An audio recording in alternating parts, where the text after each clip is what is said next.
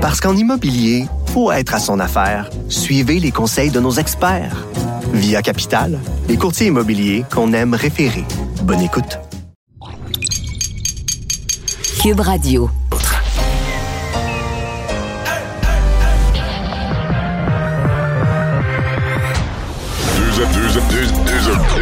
Deux animateurs cohérents, deux visions différentes. Une seule émission, pas comme les autres. Mario Dumont et Vincent Dessureau. Cube, Cube Radio. Bon début de semaine, bonjour tout le monde, bienvenue à Cube Radio. Bonjour Vincent. Salut Mario. Qui est là le lundi exceptionnellement. C'est rare, hein? Ah ouais, parce que tu vas devoir nous quitter un autre jour cette semaine. Exactement. Mais je suis content parce que c'est une journée avec des. Ben, Des bonnes nouvelles Ouais. quand même, mais oui, sur le, sur le plan de la, de la- de la pandémie, pour les gens qui veulent que les choses euh, se, se replacent un peu après le 8 février, c'est une journée d'espoir. oui, euh, on, est on est à 1203 cas.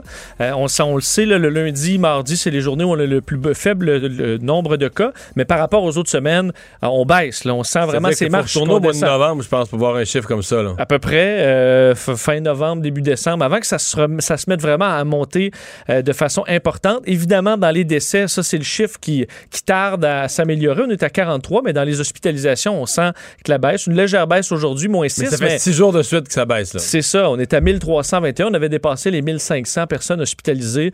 Alors, euh, au moins, on voit ça d'un bon oeil et surtout, Mario, plusieurs régions où on est à Côte-Nord 0, euh, Nord du Québec 0, Gaspésie 0, Bas-Saint-Laurent 2. Euh, beaucoup de régions où il- des cas, il y en a plus. là. Alors, pour eux, il y a de l'espoir au moins pour le 8 février prochain. On va rejoindre Paul Larocque et l'équipe de 100% de nouvelles. 15h30, c'est le moment de joindre Mario Dumont en direct dans son studio de Cube Radio. Salut Mario, salutations à, à tes Bonjour. auditeurs de Cube euh, également. Euh, Mario, euh, bon, si on comparait euh, la, la pandémie, euh, au fond, euh, à une montagne russe, euh, les fêtes, tu sais, ça, on a monté, monté, monté, monté, et là encore aujourd'hui, on a vu les chiffres, ça, ça commence à redescendre. Euh, est-ce, est-ce que c'est à un niveau suffisant pour dire euh, on est sorti euh, du trouble? Pas nécessairement, Mario, mais ça nous amène à, à se poser la question parce que l'échéance du 8 février s'en vient quand même, euh, ça- ça- dans deux semaines. Euh, L'heure des décisions, on, on s'en rapproche en, en ce moment. Euh, quoi faire? Pour le gouvernement, ça ne sera pas évident, mais les perspectives s'améliorent. On peut se le dire, tellement pas de bonnes nouvelles depuis, depuis quelques mois. Les perspectives sont améliorées au Québec. là. Oui, oui, sur tous les fronts. Aujourd'hui, là, euh, il y a seulement les décès, là, que ça demeure très élevé, mais évidemment, les décès, ça reflète les, les nombres de cas qu'on avait il y a trois semaines, euh, même un mois. Euh, non, sinon, là, tous les chiffres, les hospitalisations, c'est en baisse. Ça fait presque une semaine, tous les jours, ça baisse. Euh, ça a baissé au total de proche 200. Les, les nombres de cas, c'est quand même en forte baisse, il faut, le souligner. Et euh, dans le cas de, euh, dans, le cas des, euh, de la baisse du nombre de cas, il faut remonter même au mois de novembre pour voir des chiffres comme ceux-là. Donc, on c'est encore élevé. Si on, on se demande si on est sorti du bois, faut quand même penser qu'il y a 1200 nouvelles personnes qui, euh, hier ou avant-hier, se sont fait tester qui ont la COVID. Et ils se promènent avec, et s'ils font pas attention, puis ils vont la donner à un autre ou à deux autres ou à trois autres. Ouais. Ça peut repartir en montant vite. Tu as 1200 contaminateurs de plus que la veille. Mais euh, c'est c'est en, en nette baisse. Donc, faut, faut, je pense, souligner ce qui va bien. Qu'est-ce que ça signifie pour le 8 février? D'abord, faut voir qu'il y a des régions, euh, la, la baisse générale, faut voir qu'il y a des régions où ils sont presque rendus à zéro. Donc ça, c'est Ouais. quand même euh, plusieurs régions là, où on est en bas là, de, de 5 cas par jour. Donc, euh, surtout des régions bon, en périphérie, la Gaspésie, le Bas-Saint-Laurent, la Côte-Nord, euh, la Témiscamingue. Les îles. Les îles de la Madeleine sont à zéro depuis un certain temps. Donc, ça, ça nous amène donc à, à penser que le gouvernement ne, ne va pas reconduire, en tout cas, moi, je ne pense pas qu'il va reconduire le 8 février, là, euh, euh, ce, que- ce qui a été appliqué le, vingt- le 24 décembre et con- confirmé un peu avec le couvre-feu, une espèce de politique, là, tout le monde en zone rouge. À mon avis, on devrait, et je pense qu'on va le faire, revenir à un code des couleurs qui garde quand même une pression sur les régions, parce qu'une fois que ta région... Ce matin, je parlais au maire de Sept-Îles en Onde. là. Il me dit, nous, on, on, je on est prêt, il y a ça, ouais, ouais. on est prêt à prendre le pari. Il me dit, on est prêt à prendre le pari, qu'on passe en zone euh, orange ou jaune, on rouvre les restaurants, on rouvre les commerces. Puis si on fait pas attention, ben, le nombre de cas euh, réaugmente au-dessus d'un certain seuil, ben on refermera. Sais, dans le sens que la région est comme responsable de son sort, puis les gens sont responsables de, de suivre les mesures qui permettent au nombre de cas de rester aux alentours de zéro ou très bas. Et je pense que c'est un peu ça le pari des, des, des codes de couleur, c'est de faire un deal avec les régions, de dire, regardez, c'est on, on rouvre, on rouvre un certain nombre d'activités. Euh, si vous voulez que ça reste ouvert, vous savez quoi faire. Ceci dit, Paul, moi, si j'étais au gouvernement, je permettrais des réouvertures, là où les chiffres le permettent, mais je garderais le couvre-feu. Je vais peut-être surprendre des gens. Là. Ben, c'est ça, je veux. Ouais. C'est Moi, c'est c'est là, c'est là peut-être Écoute, que j'étonnerais. Je pense que de jour, Mais partout, est-ce que tu le garderais partout, le couvre-feu, même dans les régions qui, qui vont bien? Ou euh, est-ce qu'on peut envisager un couvre-feu? là, peu 4-5-0, 5-1-4? là? c'est tentant de le garder. Paul, je pense que ça marche. Je pense que euh, on vient éliminer les, sorties le soir où le monde allait voir bien des amis, bien des parties, qui probablement là, étaient plus à risque que euh, le fait d'aller manger au restaurant alors que le restaurateur, lui, il sait qu'il pourrait être surveillé par la CSST, puis il fait attention, puis il a son purel à l'entrée, puis son plexiglas, puis même chose pour les commerces. Euh, alors probablement que ce serait plus prudent de, si on veut faire quelque chose de progressif, je dis pas garder le couvre-feu pour la vie, là, mais de permettre au commerce, à l'activité économique de fonctionner, au restaurant, de, de donner des, des- des permissions progressives comme celle-là, quitte à temporairement garder le couvre-feu. Euh, en tout cas, pour moi, c'est une, des options que le gouvernement doit, doit regarder attentivement parce qu'on est porté à penser spontanément que, comme le couvre-feu, c'est la dernière affaire qui a été mise, c'est la première qu'on retire. Mais pas nécessairement. La France a fonctionné Pas un. Ouais, la France a fonctionné Ah un ouais. bout de temps avec des restaurants Puis, ouverts, des commerces ouverts, ouverts mais un Ouais. couvre-feu. Mais avec, avec le couvre-feu, c'est ça. Mais et c'est tout quoi également, Mario? Force est de constater que ça fonctionne, le Oui. couvre-feu. Ah, oui, Pour toutes sortes de raisons, là, on, on peut échanger là-dessus. Mais la mesure est simple. La mesure est claire et diminue le nombre de contacts que les gens ont, ça c'est sûr. Et c'est du quoi pour les tricheurs, c'est plus, plus compliqué là, pour euh, déjouer, les, déjouer les règles. Tu, tu te promènes à 20 heures le soir, même s'il n'y a pas de, de, de- policiers vraiment qui, qui patrouillent plus qu'à l'habitude. Mais ça fait rien, tu as toujours ça à, l'esprit. Et, ça fait en sorte... Et, euh, Mario, les Québécois ont observé, mais de, de façon très, euh, très spontanée et euh, généralisée, euh, le couvre-feu. Mais moi, je pense que c'est la mesure qui a, qui a porté le plus de fruits jusqu'à maintenant. Ouais. Donc voilà. Donc euh, qu'est-ce qui va se passer? Après ça Ben il y, y a certaines régions là, qui sont dans un entre-deux. Euh, la région de Québec, la, la Chaudière-Appalaches, Saguenay-Lac-Saint-Jean où ça a beaucoup baissé, euh, l'Estrie, l'Outaouais où ça va plutôt bien. Donc il y a des régions comme ça où on est sur le bord. là. Le 8, je sais pas qu'est-ce qu'on va faire le 8 février. Est-ce qu'on va leur dire un autre deux semaines ou une autre semaine? Ou est-ce qu'on pourrait donner déjà une zone orange? Euh, Puis il reste Montréal. Pour moi, le, je dis Montréal, le grand Montréal, là, que 450-514. Sincèrement, à l'heure où on se parle, malgré que la situation s'est améliorée, mais à Laval, à Montérégie, la rive sud de Laval, ça reste très élevé. Montréal, ça reste quand même, c'est moins élevé. C'est moins élevé qu'il y, a deux semaines, mais c'est quand même très élevé.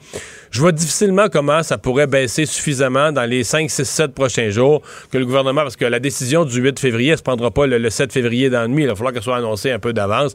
Alors, je vois pas comment, euh, d'ici les, les 5, 6, 7 jours qui restent pour annoncer une décision, la situation pourrait être assez améliorée. Donc, Qu'est-ce qu'on fera? Un autre deux semaines? À mon avis, on va peut-être y aller pour les plus courtes périodes, en espérant que la situation continue de s'améliorer euh, de s'améliorer autant. Mais moi, je serais étonné qu'on ait beaucoup plus de liberté pour le Grand Montréal le 8 février, si on me demande mon avis. L'autre, que- l'autre question, c'est le contrôle des, voyageurs. Même si ça pèse pas lourd sur l'impact du nombre de cas au pays, ça pèse lourd dans, dans l'imaginaire des gens. La, la frustration de, de tout le monde de voir les gens partir et revenir sans trop de contraintes. Donc, euh, on comprend, Mario, tu fais le, convaincu la même lecture que moi. là. Il, y a un, co- il y a un cabinet au cours des prochaines minutes euh, à Ottawa et le comité de, euh, ad hoc mis sur pied par Justin Trudeau, une quinzaine de ses ministres, ne s'entend pas. là. Le, le parti, en fait, le gouvernement est- est divisé jusqu'à maintenant. Mario, euh, ça- au fond, là, ça va être euh, au chef du gouvernement à, à décider puis à trancher. là. C'est l'heure de vérité pour Justin Trudeau. Là. Tout à fait. On se comprend, Paul, que c'est euh, Emmanuel Latraverse qui nous rapportait ça, entre autres, que le, le sous-comité COVID du cabinet de M. Trudeau s'entendent pas entre eux. Alors, si le sous-groupe COVID s'entend pas, le grand cabinet, le grand conseil des ministres à 40, il s'entendra pas plus. Là. Donc, euh, c'est vraiment M. Trudeau qui va devoir trancher. Et euh, s'il tranche quelque chose aujourd'hui, ce soir, euh, peut-être en ayant cherché peut-être un consensus général ou une majorité à son cabinet, mais demain, donc, pourrait tout de suite en faire une annonce là, à son point de presse, parce que le mardi, il y a toujours un point de presse à 11h15. Donc, annoncer ça là. Sinon, ça veut dire qu'il se donnerait le prochain point de presse habituel, c'est celui du vendredi matin. Donc, est-ce qu'il pourrait attendre à vendredi, traîner ça toute la semaine, étudier des scénarios, etc. C'est ce qui est à voir. Moi, ce qui m'étonne, Paul, je dois avouer, c'est que le gouvernement fédéral semble étudier deux scénarios. Soit la quarantaine à l'hôtel, soit l'interdiction des voyages. Et moi, je suis quand même étonné qu'ils aient complètement renoncé à l'idée de faire la quarantaine à la maison, comme on le fait à l'heure actuelle, qui, marche pas, mais qui marche pas parce qu'il n'est pas surveillé. Mais on semble l'idée de surveiller les gens à la maison davantage, là, euh, avec des, des, des, gens qui aillent sonner à la porte, qui aillent vérifier.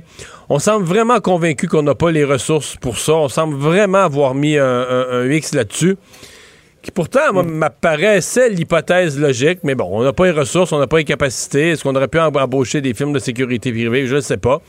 Mais on semble avoir abandonné ça. Il y a peut-être un troisième scénario, Mario, qui, semble se discuter aussi. Euh, euh, le, confinement, l'isolement obligatoire à l'hôtel aux frais des voyageurs, mais limité, ceux qui rentrent du Royaume-Uni, où il y a euh, la fameuse, variant. Royaume-Uni, Brésil, ceux qui ont été en contact, Afrique du Sud. Mais ça, Paul, c'est parce que le, variant, le variant se promène. Les, Britanniques sont allés en vacances dans certaines îles des Caraïbes, au Portugal, etc. le, le, Brésil, le Portugal, ça parlent la même langue, ça a des connexions. Donc, au Portugal, présentement, ils ont des deux variants. Ça, à mon avis, c'est bancal un peu comme, euh, comme solution. Parce que là, on a, en Ontario, présentement, on a une première résidence pour personnes âgées où on le vit pleinement, la réalité du nouveau variant. Et ceux qui ne le croyaient pas, qui est plus contagieux, là, c'est pas compliqué. La, COVID avec ce variant est rentrée dans la résidence personnes âgées tous les résidents l'ont, les employés, même, même Diane Lamar nous expliquait ce matin que même les livreurs qui sont venus leur porter de quoi dans la résidence ont contracté la maladie. Donc, quand on dit plus contagieux, euh, si on se met à voir ça partout, on va regretter d'avoir laissé euh, les voyageurs aussi libres. Et Mario, tu sais, ceux qui, qui, en doutent, prenons l'exemple de ce qui se passe au Portugal, on s'en parlait. Euh, tu sais, il y a deux semaines et demie, le Portugal avait la pandémie, avait l'impression d'avoir la situation relativement sous contrôle.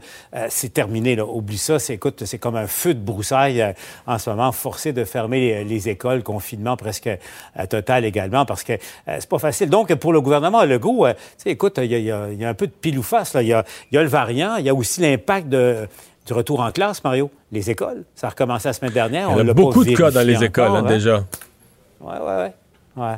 ce ne sera pas une décision euh, facile pour le gouvernement. Donc, euh, on me dit qu'il se laisse une semaine, possiblement lundi ou mardi prochain, l'annonce serait faite. Mais c'est le plus tard, à mon avis, c'est le plus tard où on peut aller. Il faut au moins une semaine à l'avance donner des indications à ceux qui vont rouvrir, etc. Ah, merci Mario. Je te laisse retourner à ton émission à Cube et puis on se reparle demain. Au revoir. Alors, ça, ça a baissé ici, ça a baissé aussi en Ontario. Effectivement, alors que, il faut dire, euh, Mario, aujourd'hui, il y a un an, jour pour jour, le 25 janvier 2020, on apprenait, on confirmait un premier cas de COVID-19 au Canada, justement en Ontario.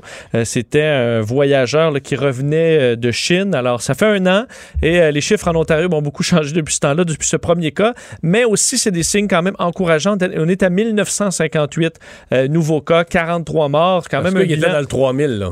Absolument. C'est d'ailleurs euh, on est, c'est la huitième journée euh, où on est en bas des 3000 infections, où on avait vraiment atteint là, un sommet. Et euh, alors, on baisse, on est quand même moins, on a une baisse un peu moins drastique que ce qu'on connaît présentement au Québec, mais ça demeure quand même encourageant les signaux qu'on a présentement en Ontario. Il s'en est donné quand même beaucoup de contraventions. Moi, j'avais l'impression que le couvre-feu, c'était, c'était mieux deuxième fin de semaine, c'était plus compris. Ça fait, c'est même la troisième fin de semaine, mais on a encore donné énormément de contraventions. Tous les corps policiers, Oui, c'est quand même en baisse, mais c'est des chiffres élevés, tu as raison. Plus de 1000 contraventions remises dans la, remises dans la dernière euh, semaine. Ce sont donc les derniers chiffres publiés par la Sécurité publique. Donc, 1090 constats entre le 18 et le 24 janvier. La semaine euh, précédente, 1429. Alors, c'est 300 euh, de moins à peu près. ce qu'on retrouve là-dedans, au SPVM, évidemment que la grosse part du gâteau, ben, du gâteau, 773 contraventions pour non-respect du couvre-feu rassemblements illégaux, euh, tandis que pour la Sûreté du Québec, on parle de 379 là, reliés directement au couvre-feu, entre autres une partie qui sont remises sur le réseau autoroutier euh, de la grande région de Montréal. Alors on fait, on arrête des gens carrément euh, sur l'autoroute. Alors c'est tous des gens qui ont reçu le 1550 c'est le 1000 dollars plus les frais, fait que c'est quand même une facture assez salée pour ces gens-là.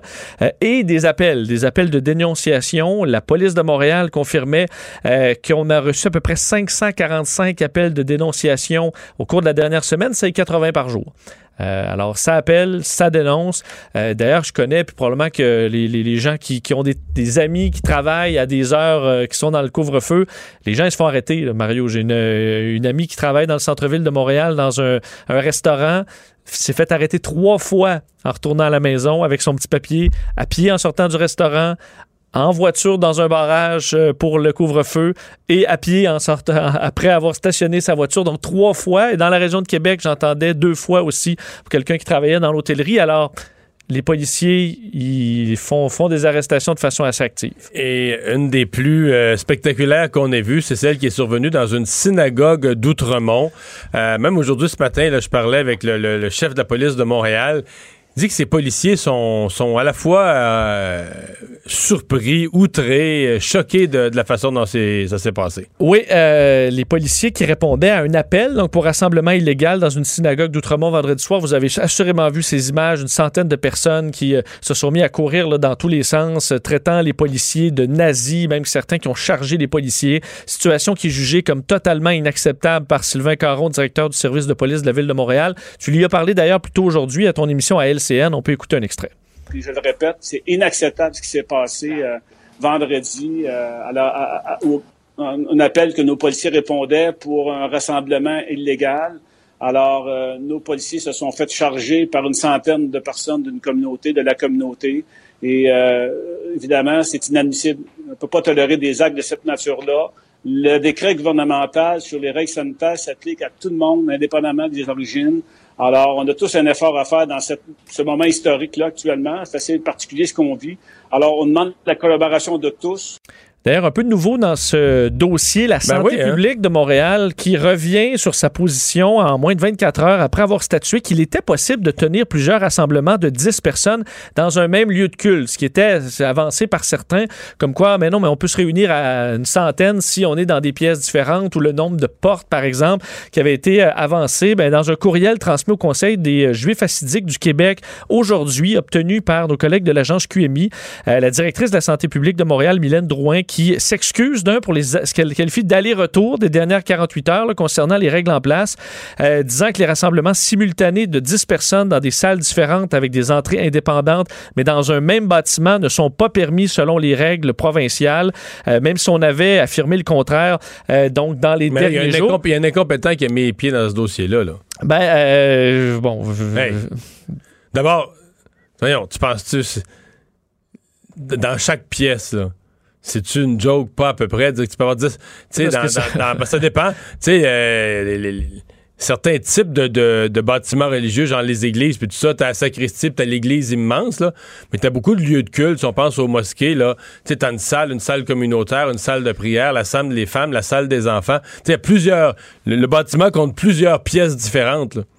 Fait que c'est quoi, il pourrait être 100 dedans, puis après ça, comment tu vas aller vérifier que le 100 est divisé? Sont 100 dans le bâtiment, qui sont 10 par pièce. Ça se croise dans le corridor, puis la salle de bain, puis... euh, Mais c'est une comédie. Je veux dire, il y a quelqu'un de vraiment incompétent qui a passé dans le dossier et qui, a- qui a donné une directive. Et jusqu'à un certain point, bon, je pense pas que ça excuse le comportement des, euh, de, de la communauté des Juifs assidiques là, qui, qui assaillaient les policiers puis qui criaient nazis, puis, mais puis qui étaient beaucoup trop nombreux. Mais si quelqu'un leur a donné cette espèce de directive-là, il y a du monde, il y a des gens qui ont couru après le trouble. Oui, parce qu'effectivement, ça me paraît euh, que le décret est quand même euh, simple à comprendre. Je pense pour, euh, pour à peu près tout le monde. L'interprétation, on a Quand, même dit 10 cherché pour, des failles. quand on dit 10 pour une porte, là, moi, dans mon esprit, la porte, c'est. c'est. Oui, oui. ça, c'est pas une, c'est une porte au sens d'une adresse civique. Là. Oui, Tu sais, la porte, là, c'est le 1232 telle rue. Là. oui. Je comprends que toutes les maisons ont une porte arrière, puis euh, une porte sur le côté. Ah oui. Ça, ça permet pas de recevoir 40 personnes. là. Non. Que, Alors euh, au moins, on a clarifié, euh, clarifié ce dossier-là euh, aujourd'hui officiellement. Ouais, mais ça quand même, ça, ça reste des scènes, à mon avis, qui n'ont pas été qui n'ont pas été euh, chic chic. Bon, le dossier de l'itinérance par rapport au couvre-feu euh, se retrouve devant les tribunaux. Oui, le dossier du couvre-feu et son application auprès des itinérants, c'est euh, au tribunal aujourd'hui. Euh, entre autres, le, bon, la clinique juridique itinérante qui demande donc qu'on exempte les sans-abri de ce couvre-feu. On sait qu'on ça avait été sujet de débat la semaine dernière. bon, l'avocat derrière ça, maître Bruce Johnson, qui fait valoir, on demande à des gens sans résidence d'être en résidence, que c'est un On fait référence entre autres, on, est dans la foulée de ce décès de Raphaël André, 51 ans, un Inou retrouvé mort dans une toile au centre-ville. Ce qui disait l'avocat, les gens qui vivent dans la rue ont souvent de graves problèmes de santé mentale et de toxicomanie. Ce n'est pas un choix simple et éclairé pour ces personnes-là de vivre en dehors. C'est difficile pour eux de rester à l'intérieur d'un refuge et que plusieurs ont peur de la police parce qu'ils sont déjà surjudiciarisés, ils ont des mandats à leur endroit. Donc lorsqu'ils se font vérifier, ben ils ont peur de se faire tout simplement arrêter pour d'autres motifs. Alors que l'avocat du procureur général du Québec, Maître Quentin, qui euh, fait valoir plutôt que euh, c'est un danger de créer des exceptions ça ouvre la porte à d'autres groupes, que ça affaiblit les mesures du gouvernement et que ça rend le travail des policiers compliqué parce qu'on doit, on, va devoir là, euh, clarifier exactement c'est quoi un itinérant euh, aux, yeux de, aux yeux de la loi. Ça va prendre ton certificat d'itinérance. Et si euh, jamais tu trouves une place pour rester, qu'est-ce qu'on fait? Il faut que quelqu'un t'enlève ton certificat d'itinérance? Si jamais tu te reprends un loyer, là? Euh, oui, surtout qu'on on expliquait quand même, parce que le, point du, de l'avocat, euh, donc Johnson, là-dedans, de la clinique juridique itinérante, c'est que les, les, les, itinérants ont peur des policiers parce qu'entre autres, ils sont dans certains cas recherchés, ils ont des bris de conditions et d'autres trucs. Ce que les policiers ont répondu, c'est que même si on les retire de la loi, là, nous, quand on voit quelqu'un, on, on ne sait pas nécessairement que c'est un itinérant, on va l'interpeller pareil. Et s'il n'est pas en règle, il va, faire face à la justice quand même. Donc, ça ne règle pas ce, dossier-là. Les policiers vont quand même t'intercepter. Et de toute façon, essentiellement, ils n'en donnent pas. Le, seul cas documenté de quelqu'un qui a reçu une contravention pour euh, un itinérant qui aurait reçu une contravention pour le couvre-feu, euh, il euh, il vendait du crack. Là.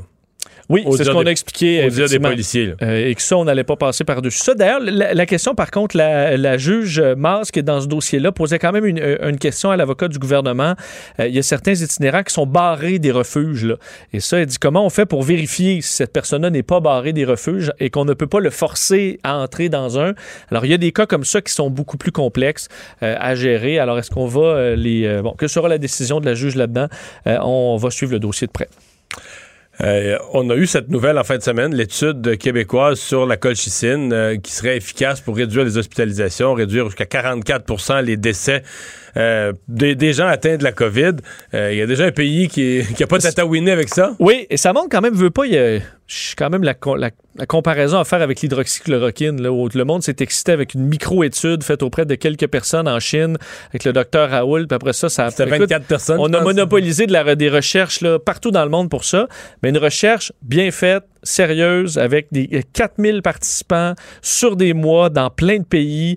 Euh, lorsqu'on arrive avec des résultats, ça va plus vite. Là, parce que là, on est sûr de nos chiffres et c'est un peu ce qui, est en train d'arriver avec la colchicine. On a entendu euh, vendredi ces résultats très positifs de l'Institut de cardiologie de Montréal qui annonçait, après une vaste étude clinique, euh, que ben, semble que la colchicine, un anti-inflammatoire, est efficace contre la COVID-19, de sorte que l'Agence grecque aujourd'hui des médicaments donne son feu vert pour la prescription de la colchicine pour traiter la COVID-19.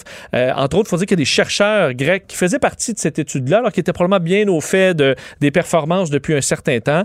Alors, il y a euh, un certain protocole. La colchicine sera prescrite uniquement pour le traitement à domicile des malades âgés de plus de 60 ans souffrant du coronavirus. Alors, c'est pour un traitement simple à la maison et on verra pour la suite là, euh, comment on pourra l'utiliser. Mais ici, on nous dit qu'avant d'avoir des, prescriptions, on attend vraiment la publication des détails précis de, de l'étude. Tout à fait qui n'a pas été encore fait. En général, c'est après publication, de sorte qu'il y a une revue de, par d'autres scientifiques qui vont aller vérifier euh, les fondements, la façon de faire l'étude aussi, et ensuite on pourra aller de l'avant. Mais dans le cas de la Grèce, on y va surtout qu'il faut dire que c'est un, un, médicament qui est connu. Oui. Euh, on sait qu'il n'y a pas d'effet secondaire euh, terrible. trois nouvelles concernant les vaccins, en commençant par une grande pharmaceutique qui abandonne les, les recherches entreprises. Oui, ça montre quand même qu'on sais, c'était pas, euh, pas, pas un coup de circuit garanti, là, les, euh, la recherche pour les vaccins, qu'on est chanceux que certains fonctionnent bien, parce que dans d'autres, et des laboratoires gigantesques, on n'y est pas arrivé à un taux de, euh, disons, d'efficacité assez élevé. C'est le cas du géant euh, Merck ou Merck, là, euh, laboratoire pas- pharmaceutique c'est pas une américain. bénérie, là. Non, tout Avec à fait. des chercheurs nés de la dernière pluie. puis- Eux travaillaient depuis des mois sur deux potentiels vaccins contre la COVID en collaboration avec l'Institut Pasteur, donc quand même institut renommé à travers le monde pour euh, ses recherches sur les vaccins. Euh, malheureusement, les résultats des premiers essais cliniques sur les vaccins euh, ont montré que la réponse immunitaire était inférieure au fait d'avoir une infection naturelle de la COVID et beaucoup moindre que les vaccins qui sont déjà disponibles. Alors, ben, on décide tout simplement de mettre fin à ces recherches. On avait annoncé d'ailleurs, bon, on sait qu'il y a des, certains retards. Le laboratoire français Sanofi aussi qui avait annoncé des retards, que le vaccin allait être prêt fin 2021 en raison de résultats moins bons. Alors, on voit que c'est quand même pas simple faire un vaccin. Euh, et euh, par contre, on va se concentrer sur du positif chez Merck, c'est qu'on travaille présentement sur deux médicaments contre le coronavirus. On parlait de la colchicine, il y en a d'autres, et qui, eux, montraient beaucoup d'efficacité, euh, entre autres une baisse de 50% du risque de décès ou d'insuffisance respiratoire pour un de ces médicaments, le MK7110. Alors, on va, se, on, va mettre tous nos efforts à amener ces médicaments-là sur les tablettes plutôt que se concentrer sur un vaccin qui fonctionne pas bien. L'autre nouvelle, c'est Moderna. Oui, Moderna, ça c'est une bonne nouvelle. Le vaccin de Moderna efficace contre les variants britanniques et sud-africains, c'est une grande inquiétude. Euh, pour, le pour le variant britannique, là, on voit vraiment pas d'effet euh, sur, euh, sur l'efficacité du vaccin. Par contre, sur celui sud-africain, oui, il y a une baisse au niveau des anticorps, euh, pas suffisante pour neutraliser l'effet du vaccin, mais suffisante pour qu'on veuille peut-être donner une troisième dose, qui serait comme un boost pour ce variant spécifique, où on, on rentre, ça montre quand même tout le travail qui doit être fait. On recommence à la phase 1 pour euh, une nouvelle formule du même vaccin qui serait plus efficace face à ce, variant euh, sud-africain. Donc, le phase 1, ça veut dire qu'on en a pour plusieurs mois.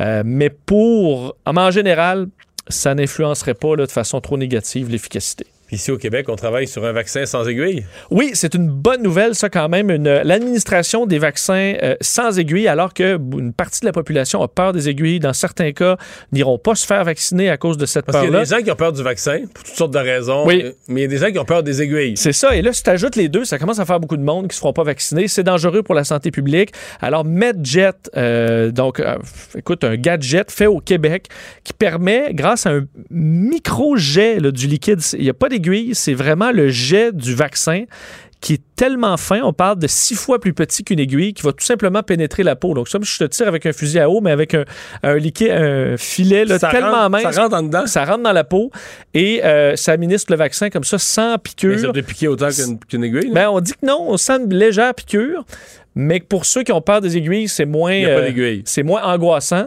et que ça laisse pas de douleur après sur la source. Euh, on, on administre déjà, c'est approuvé par Santé Canada pour entre autres les vaccins euh, contre l'influenza. Alors on demande à la santé publique pour pouvoir administrer le- les vaccins de la COVID. Alors ça pourrait peut-être aller chercher une population qui a peur des vaccins et qui ne se ferait pas immuniser en temps normal. Mais il y a Laurent Duvernay-Tandy, je pense, qui a peur des aiguilles. Ben oui, alors ce serait peut-être le premier à peut-être se un premier faire euh, pas peur d'un plaquage là, par un colosse de, de 300, 300 livres. les aiguilles. Mais comme ça, le petit, euh, petit fusil à eau, le Medjet, ça fonctionnerait bien. Culture et société. Quelque chose à annoncer. On a quelque chose à annoncer. Papa, maman vont se séparer. Ça se peut pas, pas eux autres. Ah, il était tellement un beau couple. Je comprends, mais c'est de la fiction, hein? c'est c'est de la télé, en fait. Hey, ça fait trois ans qu'on les suit, bout de calice. On n'acceptera pas ça. Ça se passera pas de même, c'est moi qui l'écrivais, cette émission-là.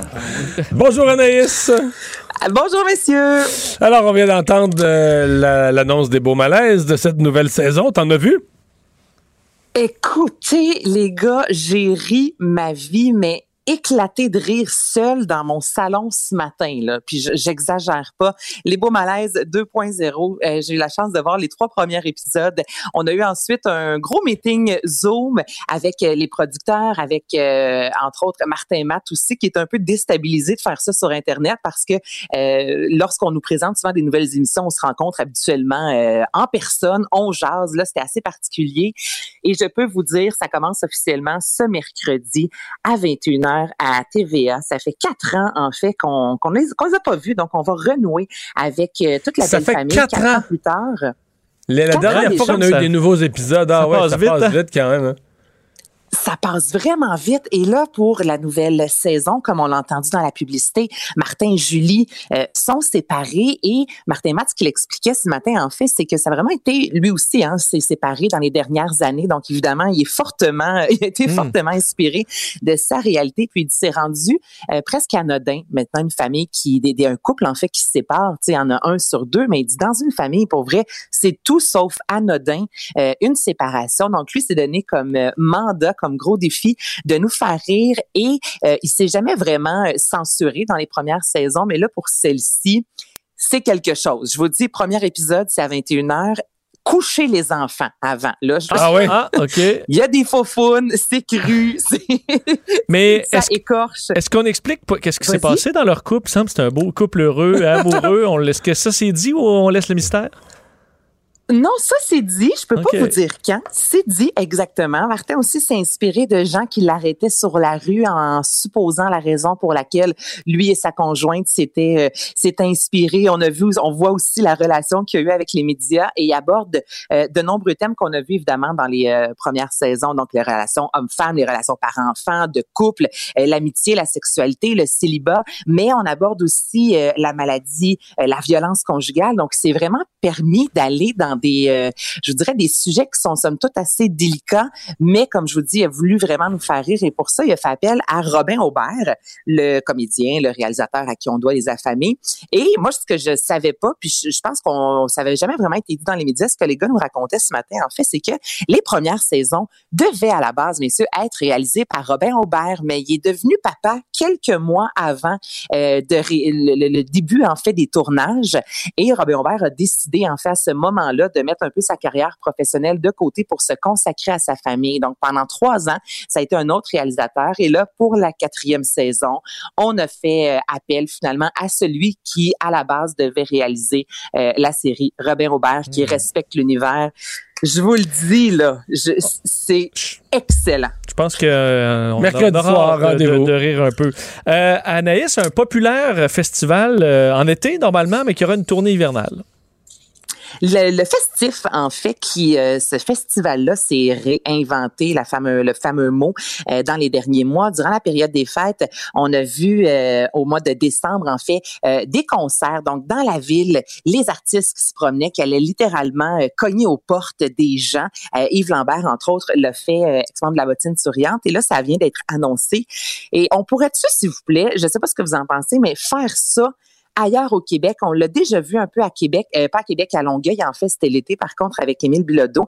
Mais là, c'est vraiment un gros kiosque musical. Là, donc, une grosse vanne. Là, Mario, tu pourrais nous patenter quelque chose ou Ah Vincent. ouais? Puis là, il y a, ben oui, moi, je lance ça comme défi. Et il y a plusieurs artistes qui, au total, vont chacun faire 80 concerts. Euh, Sarah Dufour, Mara Tremblay. On nous promet le, le- le nom d'un gros, gros groupe qu'on va dévoiler dans les prochaines semaines. Et au total, c'est 80 petits concerts. Donc, la, la caravane va se promener dans la ville. Tout le monde peut s'inscrire et ensuite, c'est tiré euh, au sort les maisons. Et là, tu as devant toi Mara Tremblay qui vient chanter deux, trois chansons. Puis évidemment, ben, le, voisinage sort à l'extérieur et a accès à un concert. Avouez que c'est tellement une bonne idée.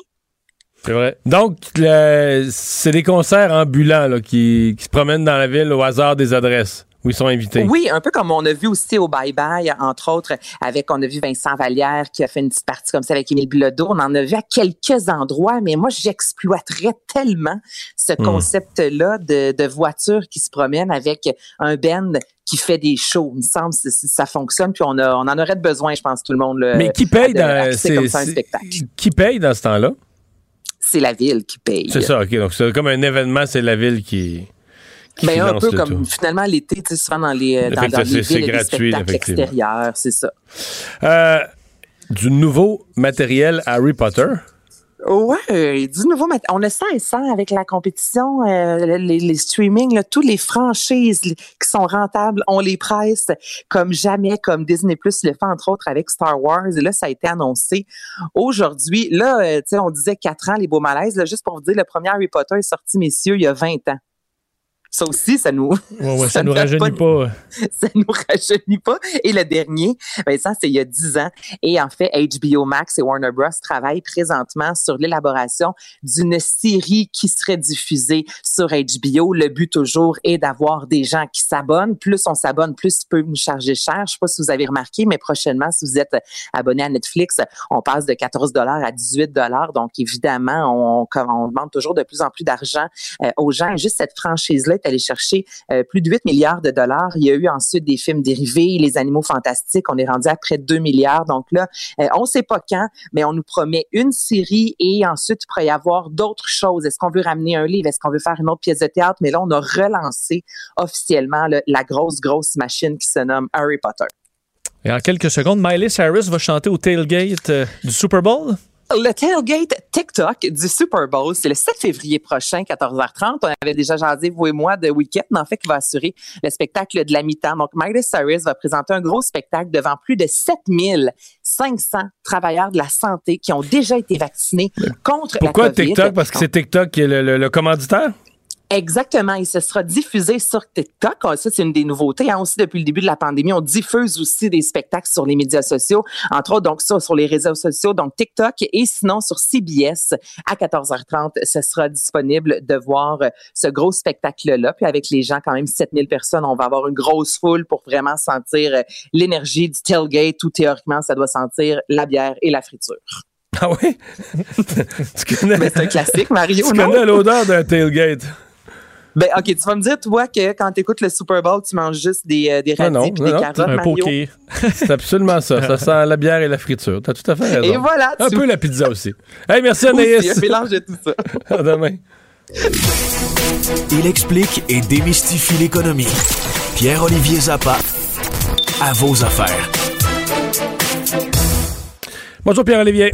Salut Mario. Tu nous parles d'abord de ce que j'appellerais un double phénomène que j'ai suivi un peu, puis il y a des articles là-dessus partout aujourd'hui. Un mélange de comment le marché, le marché boursier, c'est d'abord et avant tout euh, des feelings, des émotions, des anticipations, mais c'est mélangé avec un nouveau phénomène, c'est que durant la pandémie, il y a plein de jeunes, des milléniaux qui ont rien à faire et qui, euh, qui s'amusent euh, à boursicoter, là. Et ces gens-là font des gros gains, Mario, à, très court terme. Et ils prennent des risques. Leur philosophie, c'est YOLO, you live only uh, one- euh, once, tu, tu vis au jour le jour. Et euh, c'est un phénomène que j'étudie depuis le début de la pandémie. On sait les sites de courtage ont été pris d'assaut. Aux États-Unis, tu as le phénomène Robinhood, qui est une application populaire. Chez nous, tu as des applications comme Wealthsimple. Le courtage en bourse, donc des gens qui, avec leur téléphone portable, achètent des actions parce qu'ils n'ont pas grand-chose à faire de leur journée, soit en confinement, soit parce que le week-end, tu sors pas au restaurant puis tu décides de négocier en bourse. Ben, ça fait en sorte que tu as un phénomène de, de forums, de médias sociaux où des boursicoteurs se rassemblent et se disent, OK, on cible une action. On cible, je te donne l'exemple de GameStop. Sur le site web Reddit, il y a un forum de discussion qui s'appelle Wall Street Bets. Et, et depuis, euh, je dirais, un bon six mois, euh, je m'amuse à surveiller les discussions sur ce site de euh, d'échange. Et là, on cible des entreprises. Pendant un temps, ça a été Palantir, ça a été Bed Bath and Beyond aux États-Unis. Et là, la nouvelle saveur, c'est euh, l'entreprise GameStop qui vend des jeux vidéo. C'est ça, c'est une espèce de. C'est comme, comme les EB Games là, qu'on a dans.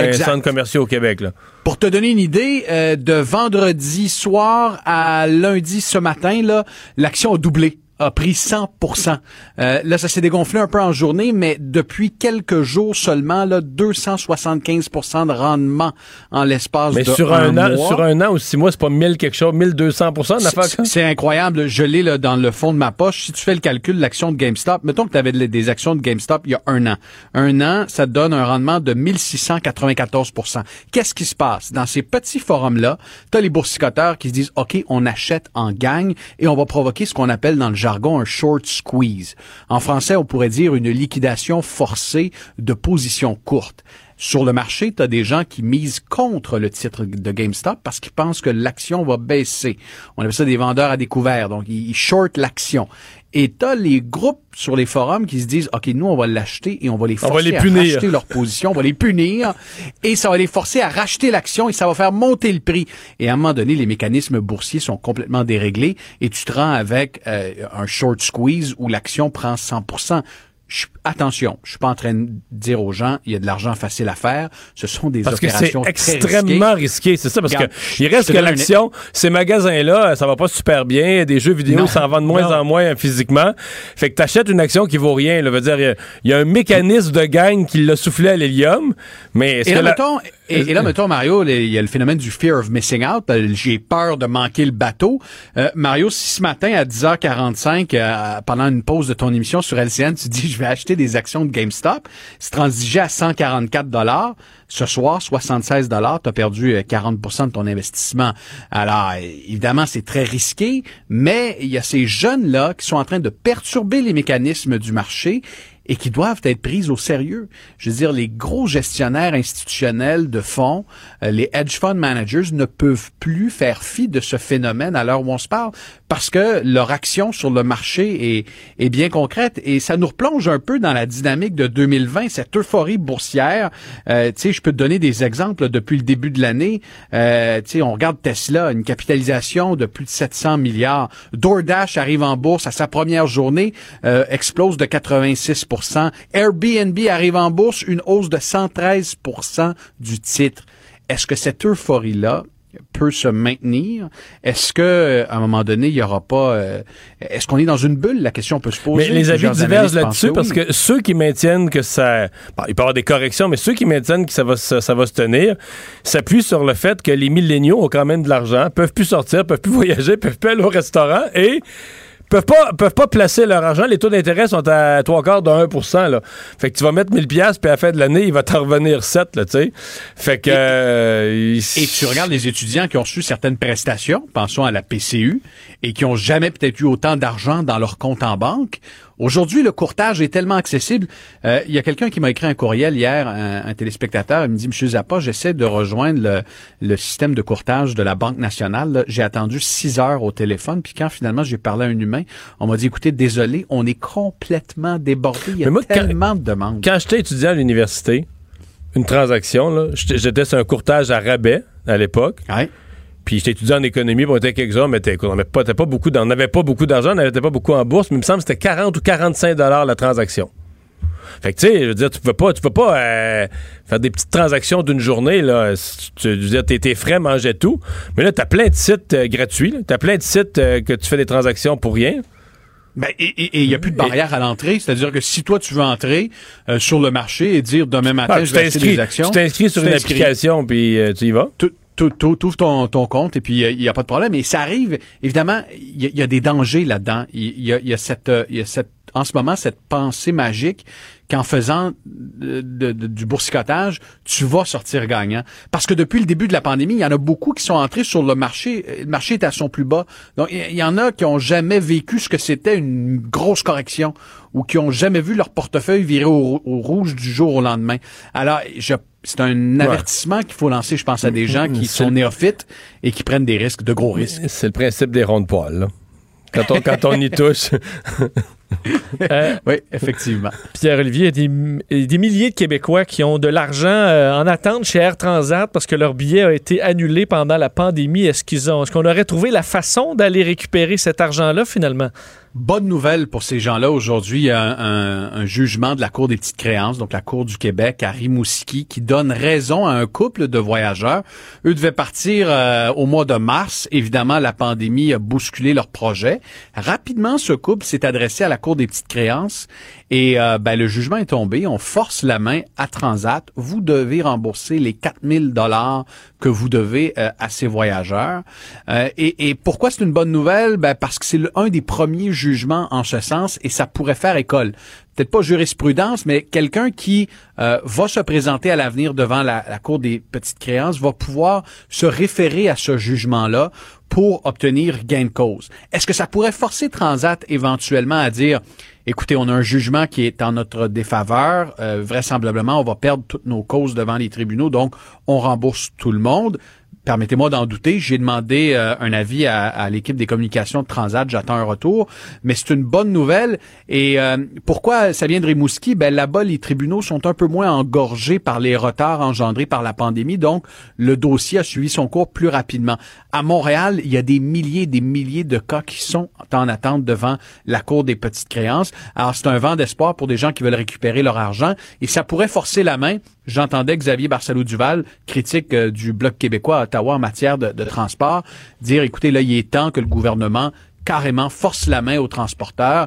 On a un jugement, le jugement est clair, euh, le transporteur ne peut pas euh, garder l'argent et offrir un voyage en ce moment parce que de toute façon, il y a personne qui voyage en ce moment. Il y a personne qui veut prendre le risque de voyager, du moins euh, il y en a, mais c'est une minorité. Donc, euh, c'est suffisamment d'arguments selon la Cour pour forcer la main à, à Transat. ce soir à l'émission, je vais recevoir Maître François-David Bernier qui va nous expliquer qu'est-ce qu'on doit faire aujourd'hui à la lumière de ce jugement si on veut récupérer notre argent, si on est en attente d'un remboursement. Il y a des actions à prendre qui pourraient non seulement accélérer, mais aussi euh, faciliter tout le processus. 18h30, euh, ici à Cube Radio et à LCN, à vos affaires. Merci bien, Olivier. Au revoir. Parce qu'en immobilier, faut être à son affaire. Suivez les conseils de nos experts. Via Capital, les courtiers immobiliers qu'on aime référer. Bonne écoute. Le remède à la désinformation. Le remède à la désinformation. Mario Dumont et Vincent Dessureau. Radio. Alors, c'est la rentrée euh, dans les cégeps euh, aujourd'hui pour voir euh, comment ça se passe et surtout quel bilan on fait de la session que de l'automne dernier. Bernard Tremblay est président directeur général de la Fédération des cégeps. Monsieur Tremblay, bonjour. Bonjour, Monsieur Dumont. Qu'est-ce que vous envisagez aujourd'hui comme défi? Est-ce que on veut reproduire la session de l'automne ou on a vu des problèmes et on va essayer de faire mieux? ben, évidemment, on essaie de faire mieux. Hein. Euh, on apprend, euh, je pense, tout le monde à vivre avec la, pandémie puis les, les contraintes que ça amène. évidemment, dans les cégeps, là aussi, je pense qu'on est dans une perspective de, de recueillir, dans le fond, les commentaires de la session précédente puis d'être capable d'améliorer des choses, toujours, évidemment, dans le respect des règles sanitaires quand même. Ouais. Euh, qu'est-ce qui qu'est-ce qui vous inquiète le plus dans ce que vous avez vu de, de, particulier? Vraiment, parlons de, la, de la pandémie, de ce que les jeunes ont vécu de particulier. Qu'est-ce qui vous inquiète le plus? Vous savez, au printemps dernier, on, a été tous pris par surprise, puis on, a pris les moyens du bar, puis on a complété la session, mais qui avait quand même déjà été euh, en partie complétée. Euh, on en avait à peu près la moitié de fait. Euh, ça a été très difficile, ça a été vraiment extrêmement exigeant avec le confinement et tout. Et c'est sûr que cet été, on a pu se préparer pour la session d'automne. Et là, nos enseignants ont pu quand même tenir compte un peu de l'expérience du printemps. Euh, donc, on a eu une session, somme toute, cet automne qui a été, encore une fois, particulière, euh, anormale à bien des égards et, difficile, mais quand même plus calme et, mieux organisée. Mais ce qu'on constate, je dirais, à ce stade-ci, puis on regarde les différents sondages qui ont été faits, c'est il y a des problèmes, évidemment, qui sont persistants. Et il y a aussi une certaine lassitude, je pense qu'on vit tous, mais que nos étudiants vivent encore plus. Euh, cet isolement-là, il finit par jouer sur la motivation et c'est clair que c'est ce qui ressort beaucoup. Au-delà, évidemment, des défis euh, techniques ou technologiques euh, et, des contraintes que les gens que les gens ont. Vous savez, notre, notre, fédération étudiante du collégial a fait un sondage important cet automne, plus de 6 000 étudiants. Puis une des choses qui ressortait, moi, qui me frappe beaucoup, bon, d'abord le fait que euh, nos étudiants, on ne peut pas dire qu'ils apprécient particulièrement la formation à distance. Donc, pour ceux qui s'imaginent qu'à la sortie de la pandémie, on n'aura plus besoin de campus et qu'on va, on va continuer à être à, distance. On oublie ça, là. C'est un mythe. On oublie ça. On a besoin de notre espace de vie. Les jeunes ont besoin de vivre l'expérience cégep. Et surtout parce que 27 nous disent ne pas avoir d'endroit approprié, calme et, et, pour étudier à la maison. Là. Alors, il y a, des contraintes physiques. Là. Euh, souvent, les jeunes ne se retrouvent pas, évidemment, dans des, dans des châteaux. Hein. Alors, euh, suivre des cours à distance dans un sol, dans une pièce qu'on dans un, dans un appartement qu'on a loué à l'origine, mais qui ne se voulait pas, évidemment, un endroit où on allait passer 24 heures sur 24. Donc, il y a, il y a tout ça là, qui, qui demeure et sur lequel on essaie d'agir en essayant d'aider les jeunes, évidemment, à distance, en, en, en, variant nos activités pédagogiques, en, en, travaillant avec la santé publique et le gouvernement pour trouver des façons aussi de, de ramener un peu plus de jeunes dans nos campus. Il y a euh, généralement quand les cégeps fonctionnent euh, normalement, là, on peut abandonner. Donc euh, jusqu'à un certain point, jusqu'à une certaine date dans une session, si on se rend compte qu'on a trop de travail ou qu'un cours on on suit plus du tout, on peut l'abandonner. Et une fois passé la date, si on l'a pas abandonné, mais là il faut essayer de le compléter. Puis on peut finir avec un échec si on n'a pas le, le résultat les, aux examens, on a un échec. Et là il y a un troisième statut là, qui s'est créé avec la pandémie où on voulait permettre l'abandon et sans amener la punition au dossier qui vient avec le fait d'avoir un abandon inscrit, qu'on appelait un cours incomplet. Et là, il semble y avoir beaucoup de jeunes qui se sont prévalus. Quelle lecture vous faites de ça? Parce que c'est pas. Vous ne pouvez pas comparer avec des statistiques avant, ça n'existait pas. En même temps, est-ce que ça représente, dans le fond, des, des abandons déguisés? Euh, c'est clair que cette mesure d'assouplissement qui a été mise en place, euh, entre autres à notre demande par le gouvernement, visait justement à tenir compte du fait qu'on est en pandémie et qu'on ne voulait pas non plus que des jeunes se découragent prématurément. Parce que, comme vous dites, normalement, il y a une date limite qui est à quelque part en septembre, qui fait en sorte que les jeunes doivent dire est-ce que je continue mon cours ou si je l'abandonne? Et là, avec toutes les l'incertitude qu'il y avait, on se disait c'est sûr que si on laisse cette date-là, euh, on, va, on va forcer d'une certaine façon nos étudiants à, à prendre les. Il n'y en a pas tenté de compléter leur session. Donc, la, la, la proposition qui a été retenue, c'est de permettre, donc, tout au long de la session, à un jeune ou à une jeune de décider de demander un incomplet. Et effectivement, il y a, il y a eu beaucoup de demandes cet automne. Ce qui fait en sorte que, j'ai pas les chiffres là, euh, finaux, mais de façon générale, on peut dire que on a à peu près le même nombre total, je pense, d'échecs et euh, d'incomplets, mais évidemment, la proportion a changé. On a beaucoup moins d'échecs, beaucoup plus d'incomplets. Mais il faut comprendre que ça pénalise pas le jeune, mais ça fait quand même qu'il doit reprendre le cours. Hein. Donc, ouais, le cours n'est pas réussi. Là. Non, Ouais. non, exact. Euh, Il y a des budgets qui ont été débloqués euh, par Québec. D'ailleurs, ce matin, à LCN, je recevais la ministre qui me rappelait ça pour euh, l'aide aux jeunes, l'aide en santé mentale, l'aide, euh, euh, l'appui aux jeunes du, du collégial. Est-ce que c'est rendu? Est-ce que euh, l'argent est rendu à votre connaissance sur le terrain? Ça a été déployé dans les dans les cégeps à l'heure où on se parle? Oui, l'argent, l'argent est rendu, euh, bon, au-delà des, des, du volet administratif, là, qui, qui, qui nous pose pas de problème, là, dans, dans le sens où on sait les montants par cégep et, et l'argent été annoncé en novembre. Euh, la difficulté, vous le savez, c'est de la, de, la, de la mettre concrètement en place dans un contexte de pandémie, c'est-à-dire donc trouver du personnel, euh, d'être capable de les intégrer, de les mettre en action. Euh, on, on est conscient que dans le contexte euh, qu'on connaît, puis même avant la pandémie, trouver des psychologues, trouver des gens formés dans, dans le domaine, euh, ça courait pas les rues et, et qu'on n'est pas toujours le secteur le plus attractif. là. Donc, il y a encore des difficultés à opérationnaliser les choses, aussi en tenant compte du fait que c'est des sommes qui sont dévolues pour une période limitée. Hein. Donc, c'est proposer à quelqu'un un emploi euh, plutôt de courte durée, donc ça, ça rend le recrutement difficile. Par contre, le ministère nous a autorisé à, à- à différentes, différentes options. Par exemple, évidemment, la première option, c'est de prendre des gens qui sont à temps partiel puis compléter, s'ils le veulent, donc leur semaine de travail. La deuxième option, c'est d'aller vers des cabinets privés, par exemple, de psychologues, en leur demandant, donc, dans le fond, d'offrir un certain nombre d'heures de service aussi au, à, la, population étudiante du collégial. Donc, oui, il y a des mesures qui sont mises en place et, qui se vivent présentement, mais je dirais qu'il faut aussi le voir sous l'angle de la prévention. C'est pas juste d'être là pour un service particularisé auprès d'un jeune qui a des difficultés, mais c'est aussi de mettre en place des activités qui vont justement éviter d'augmenter le taux d'anxiété chez les jeunes. Et je reviens à l'isolement. C'est le fait d'être seul souvent qui, qui rend la chose si difficile pour nos étudiants, nos étudiantes. Puis ça, ben, on essaie là aussi durant la session de créer des occasions de socialisation, de trouver des façons de les mettre en relation les uns avec les autres. Peut-être encore une fois, si bon, les données, on va se croiser les doigts, là, si la, la pandémie se, se diminue un peu d'intensité, qu'on pourra retourner un petit peu plus sur nos campus. Ben c'est ça, ça c'était une de mes questions. Est-ce que vous amorcez la session aujourd'hui avec comme but là, que on n'est pas prophète ni vous ni moi pour savoir ce qui va arriver avec la pandémie, mais qu'il y ait plus de cours en présentiel. Est-ce que c'est l'objectif que les collèges se sont donnés de ramener, euh, dans le respect de ce que la santé publique va autoriser, mais de ramener le plus possible de jeunes sur les campus d'ici le mois de mai?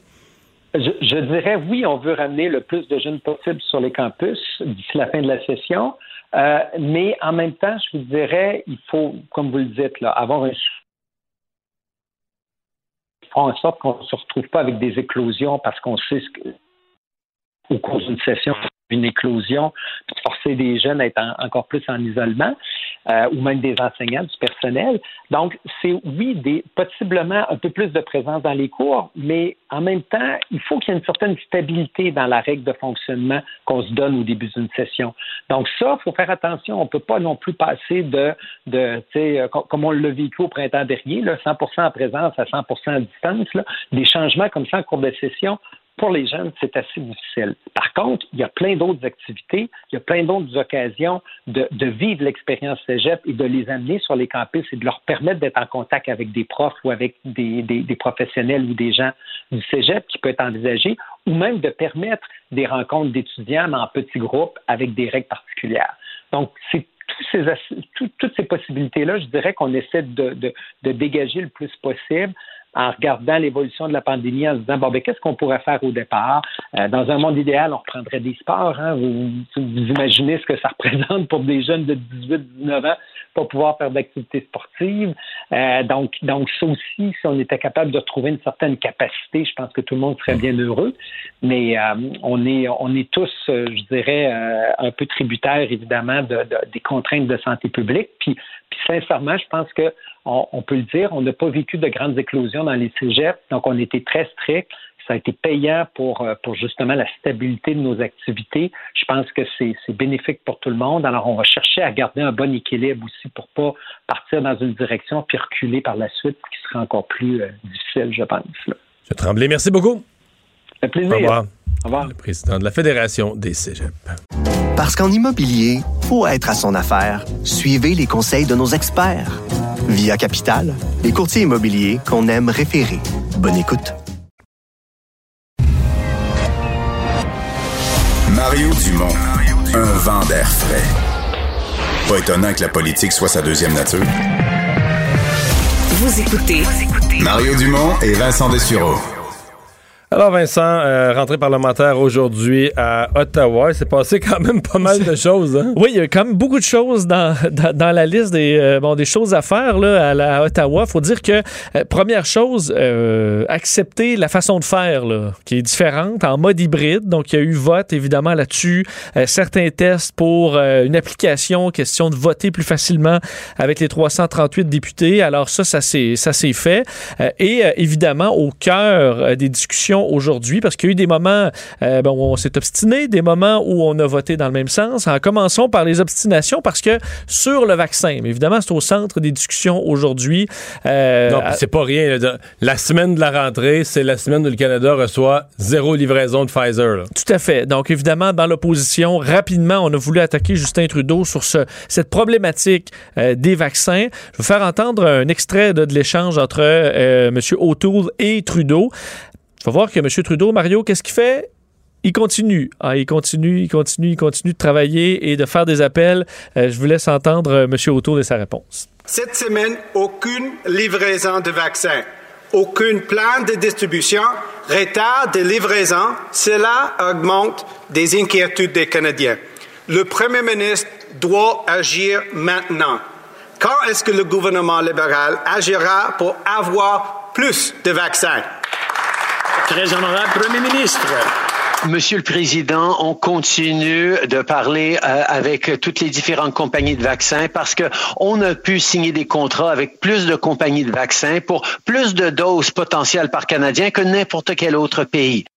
Bon, euh, ça, il l'a répété. euh, souvent, c'est un peu la, la porte de sortie de pouvoir dire qu'on a commandé gens- trop de vaccins. Ça fait une couple de personnes qui, qui me soulignent que.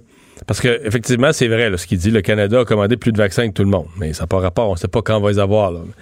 Mais que quand la pandémie va être terminée, ici, probablement que le Canada, à moins qu'on annule ces commandes-là, sinon le Canada va se retrouver détenteur de millions et de millions de doses inutilisées. Et qu'à ce moment-là, on va peut-être devenir, Justin Trudeau va peut-être devenir une espèce de héros monté. On va donner ça aux pays les plus pauvres, aux pays du tiers-monde. Tu sais, des pays où les gens ne sont pas encore vaccinés. Oui. C'est ce qui est attendu un peu. Là. Le Canada va devenir le bienfaiteur universel du monde à donner ses vaccins inutilisés à toute la planète. Oui. Alors que nous, quand ça comptait en février, genre là, en janvier, février, on n'avait pas. On n'en avait pas. Effectivement. euh, Mais et mettons en février prochain, là, en février 2022, je pense pas qu'il n'y aura pas de rareté. On va en avoir des vaccins. Là. Puis tout le monde, tout le monde Ouais, ici, à peu près tout le monde va être vacciné. Tout ce qui est après l'automne prochain. euh, Ce sera plus rare. là. Euh, Ce sera plus rare, effectivement. Euh, dans- Il y a quand même un vote euh, à l'unanimité aujourd'hui qui est quand même intéressant parce que euh, c'est une motion des néo-démocrates euh, visant à ce que les Proud Boys, dont on a beaucoup parlé, là, une organisation euh, qu'on retrouvait aux États-Unis, entre autres, qui a fait beaucoup jaser, euh, étant donné que bon, Donald Trump leur avait dit de stand by bon, euh, pendant le premier débat. Stand back and Stand stand, back by. and stand by. Donc, restez, euh, bon, Restez derrière prêts. Pour le moment, mais restez prêts. Organisation qu'on associe à de la suprématie, entre autres suprématie blanche, euh, bien on a euh, voté à l'unanimité pour, euh, en fait pour, euh, pour qu'on ajoute à la liste des entités terroristes les Proud Boys. Le texte demande de façon générale au gouvernement Trudeau d'utiliser tous les outils disponibles pour remédier à la prolifération des groupes de haine et de suprématie blanche. Alors ça a amené un vote unanime aujourd'hui là-dessus. Et on avait le dossier, on a le dossier sur la table évidemment du 1000 dollars qu'on ne veut surtout pas donner Ouais. aux voyageurs qui reviennent au pays et qui servent, entre autres, à compenser pour des semaines de quarantaine. Mais là, l'opposition, le le gouvernement voulait faire passer ce projet de loi-là en une seule journée, puis l'opposition bloque finalement. Oui, et ça, on n'a pas eu la, la suite aujourd'hui. Alors, euh, L'opposition dit qu'ils sont d'accord sur le principe, mais que. Ils jouent un jeu quand même un peu risqué, parce qu'évidemment, j'ai vu le Pablo Rodriguez dire c'est pas croyable, l'opposition nous empêche de poser ce geste-là. Mais l'opposition dit non, non, la dernière fois, vous nous l'avez passé en une journée, puis il y avait plein de conséquences, on, ne s'était pas rendu compte des conséquences, et que là, on va prendre le temps de le regarder à fond. oui, il faut dire que ce qu'on a appris aussi, Christophe Freeland euh, bon, entendre que le déficit pourrait augmenter pas mal. là. Puis on le comprend. Parce on que la deuxième vague n'était pas comptée dans les derniers Exact. pronostics. On disait qu'on parlait d'à peu près jusqu'à 400 milliards. Euh, Ça, c'était si euh, les provinces ne se refermaient pas en raison d'une deuxième vague. C'est malheureusement ce qui s'est produit un petit peu partout euh, au, euh, Et- au Canada. Et il y a Aaron O'Toole qui a aussi commenté l'affaire Julie Payette. Oui, et il n'est pas d'accord, comme beaucoup de Canadiens, il faut dire, au fait que Julie Payette reçoive sa pension de retraite et des remboursements de dépenses qui sont quand même très élevés. Là, on parle d'une pension de retraite de 143 000 par année jusqu'à la fin de sa vie. Euh, pourquoi? Elle, elle n'y aurait pas droit selon le chef conservateur, tout simplement parce qu'elle a démissionné, elle n'a pas terminé un mandat. Elle a quitté donc après trois ans. Euh, trouve que c'est ben, c'est- Mais beaucoup cependant, trop. euh, ce que j'ai entendu, c'est que la loi est claire. là. La loi, euh, indépendamment de la façon dont ça finit, la loi prévoit une, euh, une allocation du genre, Bon, une pension du genre. Ce que voulait faire sortir, entre autres, euh, Erin O'Toole et Jack Meeting, c'est qu'eux laissent sous-entendre que Justin Trudeau pourrait avoir euh, fait une entente avec Julie Payette, qu'elle quittait, mais qu'elle aurait droit à tout ça malgré les trois ans. Euh, Ça se peut aussi. du côté du NPD, on demande aussi que M. Trudeau fasse des excuses carrément pour la situation, s'excuse entre autres aux employés qui auraient souffert de Julie Payette pendant des années et euh, M. O'Toole demande à ce que les partis d'opposition soient consultés pour déterminer qui va succéder à la gouverneure générale. Alors maintenant, aux États-Unis, l'acte d'accusation contre Donald Trump, ben, ça va être déposé dans les prochaines heures. Oui, un peu le cirque recommencera un petit peu ce soir, euh, Mario, va un peu avant 7 heures, alors que l'acte d'accusation euh, pour euh, la procédure de destitution contre Donald Trump sera déposé officiellement au Sénat. Alors, c'est toujours assez bon, cérémonial un peu, comme on l'a vu à la fin de l'année 2019 et début 2020. Euh, on va lire donc cet acte d'accusation unique, évidemment, qui est d'avoir incité ses partisans à lancer l'assaut du siège du Congrès le 6 janvier dernier. Et on en a appris un petit peu plus sur la façon dont on allait fonctionner. Normalement, Mario, c'est le juge en chef de la Cour suprême qui préside euh, la procédure de destitution. Ça, devrait, ça aurait dû être John Roberts. Ce ne sera pas le juge en chef parce qu'on dit dans la Constitution, c'est lorsque c'est un président en fonction. Et comme ce n'est pas ça, euh, ça permet d'utiliser quelqu'un d'autre. Ce sera, selon euh, les médias américains, le président du Sénat actuellement, Patrick, Patrick Leary, qui est un peu le deuxième plus haut gradé après la vice-présidente au Sénat, qui va On ne sait toujours pas combien de temps ça va durer, combien il y aura de témoins, mais ça commencera, euh, donc, euh, on sait, c'est le 8 février, le 9 février, euh, qu'on démarrera ces procédures. Alors, combien de temps? La dernière fois, ça avait duré 21 jours. On s'attend à ce que ce soit un peu moins long. C'est un dossier un peu moins complexe. au Donc, rendez-vous dans deux semaines. Rendez-vous dans deux semaines, oui. Et euh, il y a euh, une, euh, une poursuite euh, contre Rudolph Giuliani, mais pas, pas une petite, là. Non, Rudolph Giuliani, évidemment, l'avocat de Trump est poursuivi, imaginez-vous, pour 1,3 milliard de dollars en dommages et intérêts pour avoir nuit à la réputation de la compagnie Dominion, la compagnie qui fait ces machines de vote. On sait qu'eux ont poursuivi l'autre avocate, là, Sidney Powell, il y a quelques jours à peine pour 1,4 milliard. Ce qu'on fait valoir, c'est que, et d'ailleurs dans une plainte de 107 pages, Marius, c'est une plainte très sérieuse, euh, on cite d'innombrables déclarations de Rudy Giuliani sur le fait que les machines de Dominion changeaient des votes, là, changeaient des votes de Trump vers Joe Biden, ce qui était totalement faux. Il les a dit à la télévision, sur YouTube, sur Twitter, en conférence de presse. Il a dit que la compagnie euh, appartenait à Hugo Chavez. Des purs mensonges. quoi. Et aussi... Il disait que la compagnie comptait les votes, mais en en donnait toujours plus au parti de gauche, peu importe où la, la- c'était pas, ça biaisait à gauche. Tout à fait. Ce qui a convaincu, selon Dominion, des millions d'Américains que leur compa- cette compagnie-là était frauduleuse. On a envoyé des mises Canada aussi, il y a des gens qui ont répété ça, là. Euh, Tout à fait, absolument. D'ailleurs, tu as vu les réseaux au- au- aux États-Unis, les réseaux, entre autres Fox News ou les AON, plus près de Donald Trump, qui ont reçu des mises en demeure, se sont tout de suite, là, écoute, ils rampaient à terre, là, des excuses, rétra- rétractations, excusez. mais tu sais, des rétractations là, solides à heure de grande écoute. On a compris qu'on n'avait pas de cause. Là.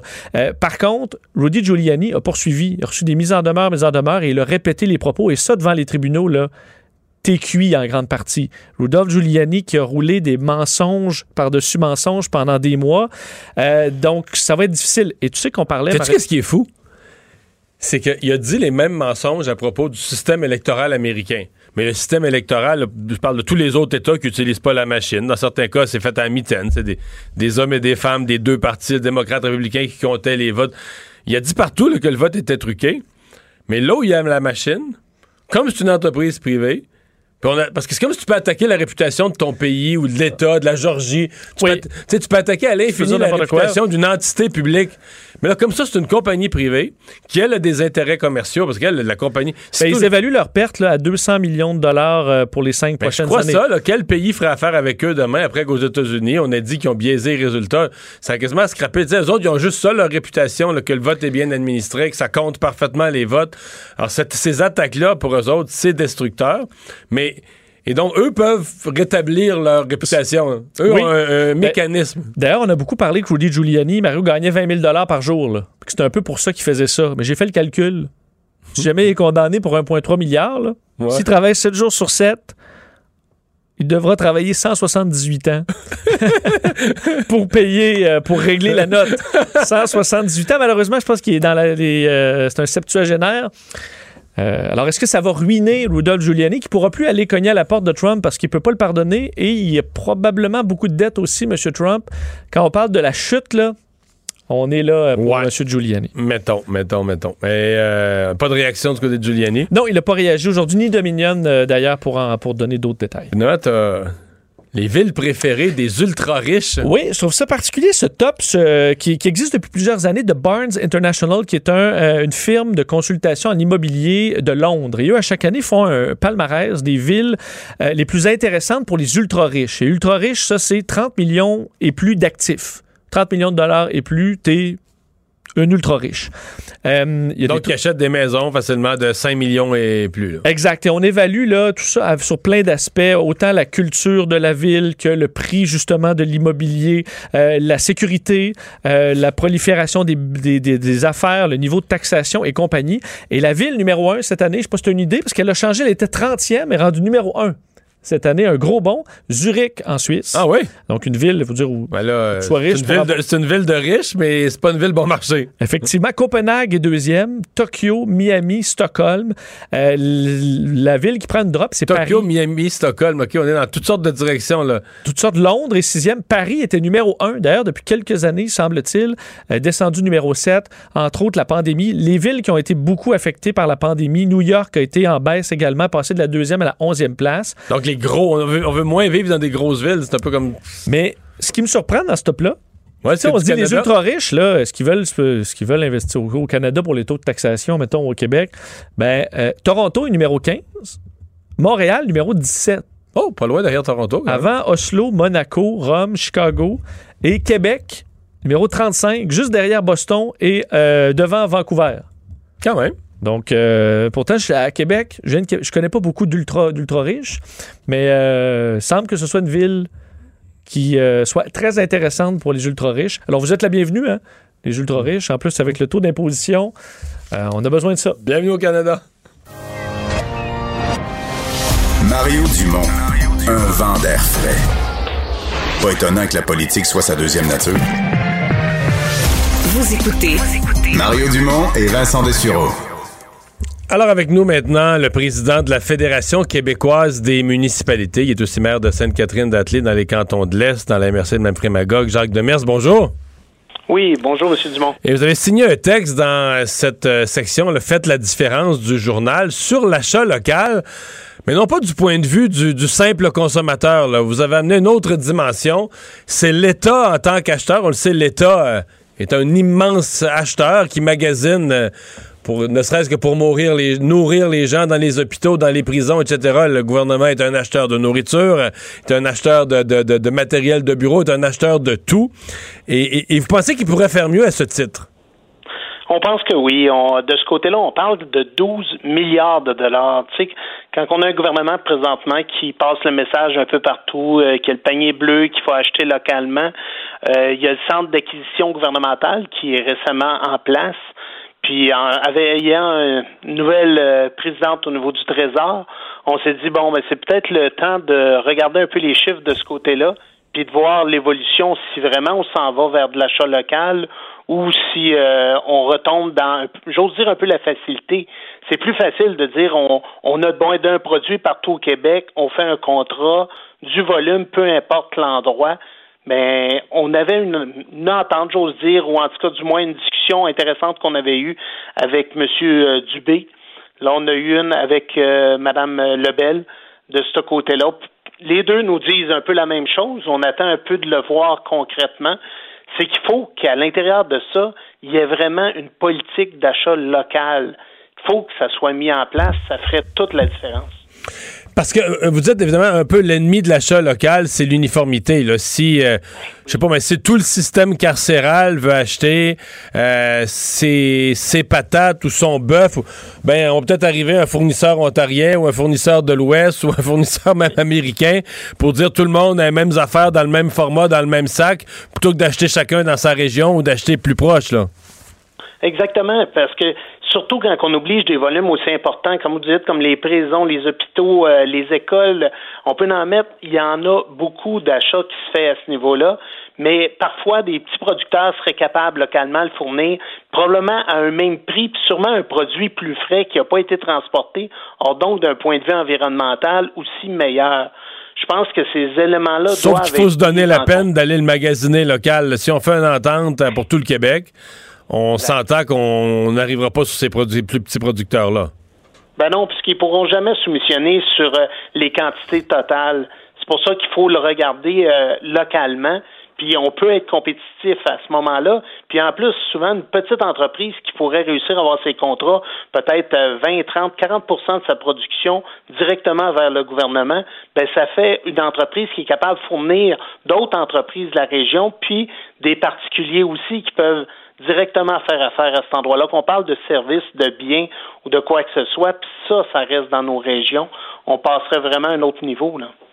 Mais si vous faites, euh, prenez la peine là, d'écrire euh, dans la section Faites la différence, c'est que vous avez le sentiment, si vous pensiez que tout est sur la bonne voie, que tout, euh, tout allait bien, vous vous occuperiez, vous, avez, vous êtes assez occupé, vous occuperiez d'autres choses. Si vous avez senti le besoin de faire cette intervention-là, c'est que vous avez l'impression qu'il y a quelque chose qui glisse. Ben, les premiers chiffres qui sortent selon euh, nos économistes, il y a un risque de ce côté-là déjà. Fait qu'on s'est dit, bon, mais c'est un bon temps, on est quand même à, plus d'une année avant de l'élection provinciale, c'est des domaines qu'on peut facilement chiffrer. Il y a des choses qu'on peut pas vérifier, qu'on y va sur des principes, mais ça, on est capable de le voir. Puis si on demande aux consommateurs de regarder a la petite vache bleue, si le lait vient de chez nous, ou que les produits viennent de tel ou tel endroit, ben demandons au gouvernement de faire la même chose. Je pense que ça va de soi, là. Est-ce que vous avez euh, des, des produits, plutôt des catégories de produits là, que vous pourriez euh, facilement nous nommer ou vous pensez qu'on euh, pourrait acheter beaucoup plus local? Ben, je, je pense que particulièrement au niveau des services, euh, bizarrement, des fois, on parle d'informatique, on se dit, ben non, il faut acheter ça sur le net, il faut aller au niveau mondial, mais des fois, au niveau des services, ça existe localement. Puis ces, ces petits bureaux-là, ils resteront pas en place s'ils n'ont pas un contrat majeur localement de service. Plutôt que toujours faire affaire avec les plus grands, regardons, puis je reste convaincu que les, au niveau de la compétition du prix, on peut être là-dedans, on peut être vraiment à la hauteur.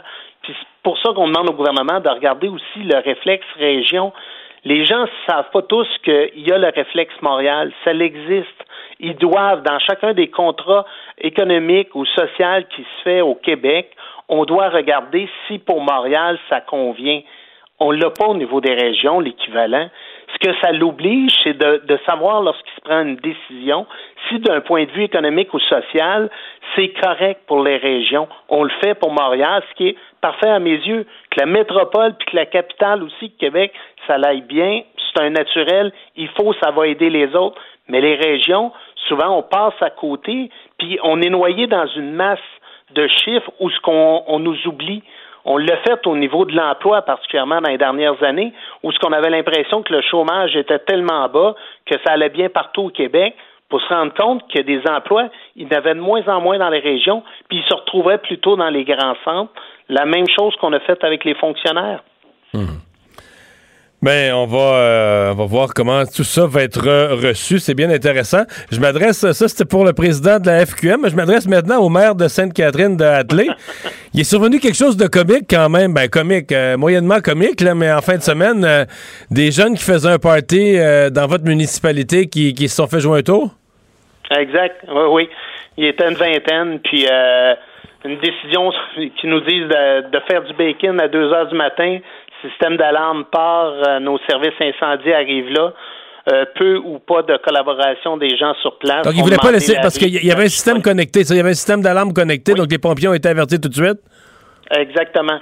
Puis ils voulaient pas laisser, voulaient pas laisser rentrer les, les pompiers parce qu'ils savaient qu'on allait constater un, un party illégal, là. Ce, que, ce, que, ce qui m'a été dit, il n'y avait pas de collaboration euh, de ce côté-là. Ça fait qu'ils ont immédiatement appelé la police pour se rendre compte que le nombre de personnes sur place euh, était beaucoup plus grand que les résidents de l'endroit. Bon. Et les contraventions ont été remises? Oui, euh, tout près de 20 000 qui a été remis là, de façon importante. Puis, euh, je pense qu'il fallait donner un signal qui est clair. Là. On ça, peut pas ça a cassé le party, ouais. Et ça, ça m'amène, euh, parce qu'on est en réflexion un peu partout au Québec sur ce qui va arriver après le 8, euh, le 8 février. Vous êtes quand même dans une, une zone touristique assez recherchée, assez appréciée. Euh, Est-ce que vous le craignez? Parce que si par exemple on laisse Montréal le 4-5-0 en zone rouge là, avec le couvre-feu et le confinement actuel, parce qu'il y a plus de cas, mais qu'on devait revenir à ce qu'on a connu il y a quelques mois. C'est-à-dire que dans les cantons de l'Est ou dans les Laurentides ou régions comme la vôtre, on assouplit, on permet une réouverture des restaurants. Est-ce que vous avez peur qu'on revienne aux gens de Montréal qui, qui vont dans vos restaurants et qui, euh, qui, continuent, à, qui continuent à se promener? Ben, je vous dirais que là-dessus, euh, je pense qu'il faudrait commencer, du moins par les régions, j'ose dire un peu plus éloignées de Montréal et de Québec, que ce soit le, le Bas-Saint-Laurent, que ce soit la Gaspésie, les îles de la Madeleine. Eux sont presque à zéro là, au niveau des cas. Là. Ben, exactement. On serait rapidement capable puis les gens, pour avoir parlé au maire des îles et un préfet de, du Bas-Saint-Laurent ce matin, ils me disent, ben si on parle d'un barrage, c'est facile dans l'Est à hauteur de la Pocatière ou Rivière-du-Loup. On parle de la 132, de la 20. On vient de régler le problème pour des coûts puis permettre à des entreprises de repartir. Puis je pense que si on peut partir rapidement pour eux, on va par la suite pouvoir voir de quelle façon on fait pour l'ensemble du Québec. On, on, a tous hâte de voir la lumière au bout euh, du tunnel. Essayons de le faire là où ce que la santé publique va accepter de le faire plus rapidement. Là. Dans un premier temps, vous pensez qu'on devrait commencer par ces, euh, ces régions qui sont plus éloignées. Là. On se comprend que pour aller aller souper à Matane quand tu restes à Montréal, faut être décidé, faut être décidé pas mal. Hey, merci beaucoup d'avoir été là, M. Demers. Merci, M. Dumont. À bientôt. Parce qu'en immobilier, faut être à son affaire. Suivez les conseils de nos experts. Via Capital, les courtiers immobiliers qu'on aime référer. Bonne écoute. Imparable comme les aiguilles d'une montre. Cube Radio. Le, le commentaire de Richard Martineau. Des commentaires pas comme les autres.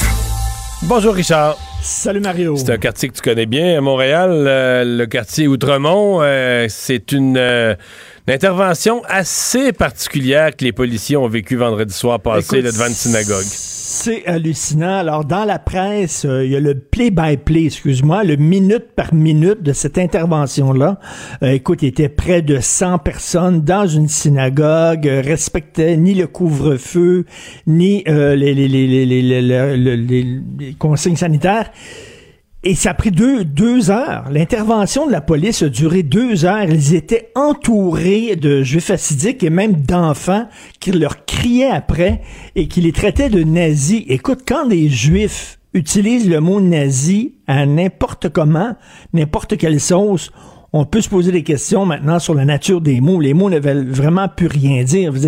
Les nazis, faudrait, je pensais jamais dans ma vie expliquer l'Holocauste aux juifs. Ben oui, c'est ça, exactement. Juifs. Mais tu sais, les nazis voulaient tuer les juifs. Nous autres, on veut les protéger. On veut pas qu'il y ait des éclosions euh, importantes dans leur communauté. Écoute, en Israël, c'est les juifs assidiques, c'est quoi, 10% de la population, puis c'est 30% des cas qu'il y a, dans les, les- les- sectes assidiques. Donc, c'est vraiment, tu on veut les protéger et eux autres crient après les policiers nazis.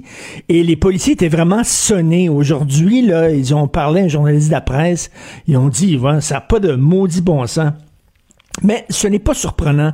J'ai habité Outremont pendant quelques années, j'habite encore Outremont. Écoute, ces gens-là, et là, c'est pas la communauté juive, on s'entend parce que il y a des juifs comme euh, Mitch Garber, comme euh, Monsieur Perez à la ville de Montréal qui ont dénoncé ce qui s'est passé, mais les acidiques vivent pas au Québec. Les acidiques vivent à part du reste du Québec. Tu sais que, entre autres, il y a un gros réseau de bootleggers dans les synagogues euh, d'Outremont.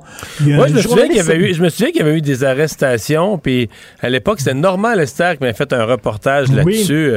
Et ça fait longtemps que ça dure. Écoute, en 2012, il y a un journaliste américain qui a écrit dans une revue américaine un gros, gros reportage sur les réseaux de bootleggers. En fait, ce qu'on fait, c'est qu'on importe illégalement du vin euh, d'Ontario, du vin cachère, qu'on cache dans les Non, mais synagogues la régie et qu'on fait, revend. la, la régie avait fait des, des descentes majeures dans les synagogues. là. C'était des, des camions de vin.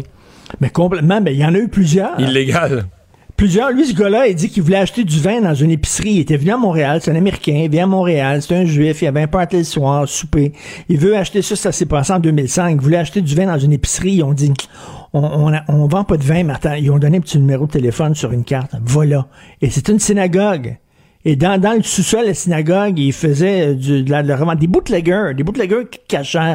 Ces gens-là se foutent de la loi du Québec. Écoute, tout le monde essaie autrement, ils stationnent en double. Ils ont jamais de ticket. Hein. Ils stationnent en double devant les synagogues, laissent leur auto là, ça bloque les rues, tout ça. Ils ont jamais de contravention parce qu'il faut mettre tout le temps des gants blancs. D'ailleurs, euh, lors des interventions policières, euh, on a donné quoi? 15 contraventions, j'ai lu? Ouais, 15 si on, si compare avec. de Parce que personnes. ouais, tantôt, je parlais là, de- au maire de Sainte-Catherine de Hatley. Là-bas, il y a eu, ils, ont, arrivé dans un party, puis tout le monde en a eu. Là. Tous les participants. Ben oui. Tout le monde en a eu, mais là, non. Je sais pas euh, comment ça se fait.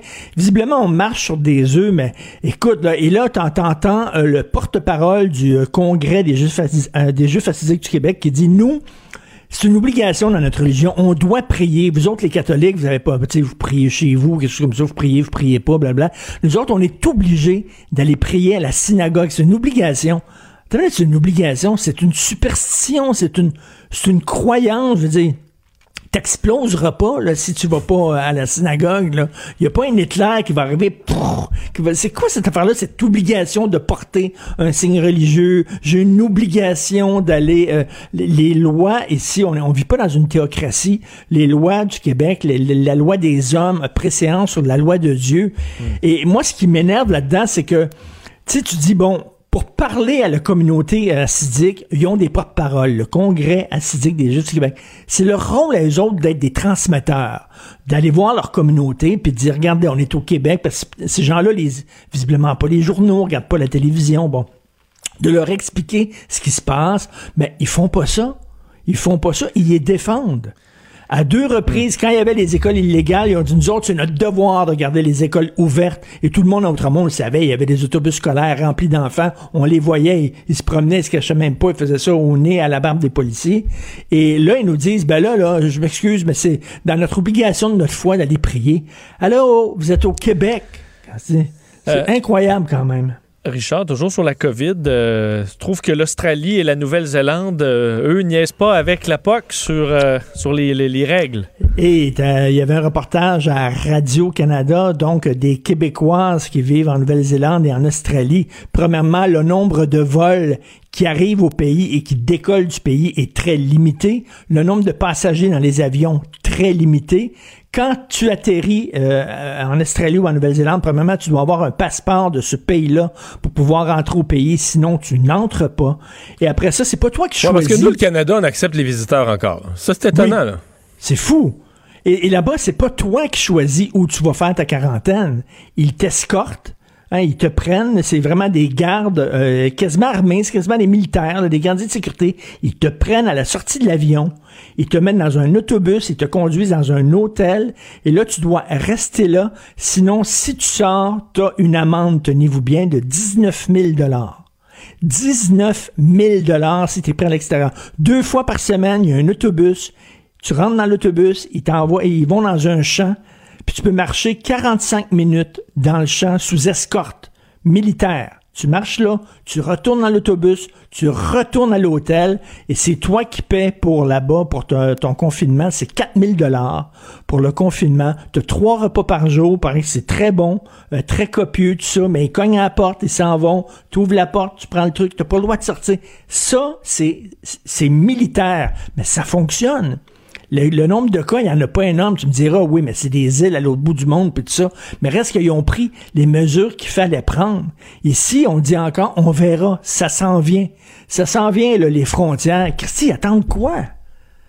Ils attendent quoi On exactement? devrait avoir la réponse euh, finalement cette semaine, mais euh, ça c'est-à-dire que on va avoir la réponse, mais c'est encore une occasion où il va être trop tard. là. Le variant euh, britannique est rentré pleinement au Canada. Au moment où on va commencer à gérer les voyages, on va voir, lancer- on va voir laisser rentrer les, les- les cas de COVID le printemps passé, puis là, on va voir laisser la rentrer le variant à fond de train euh, ce printemps. C'est ça. oui, c'est vraiment n'importe quoi.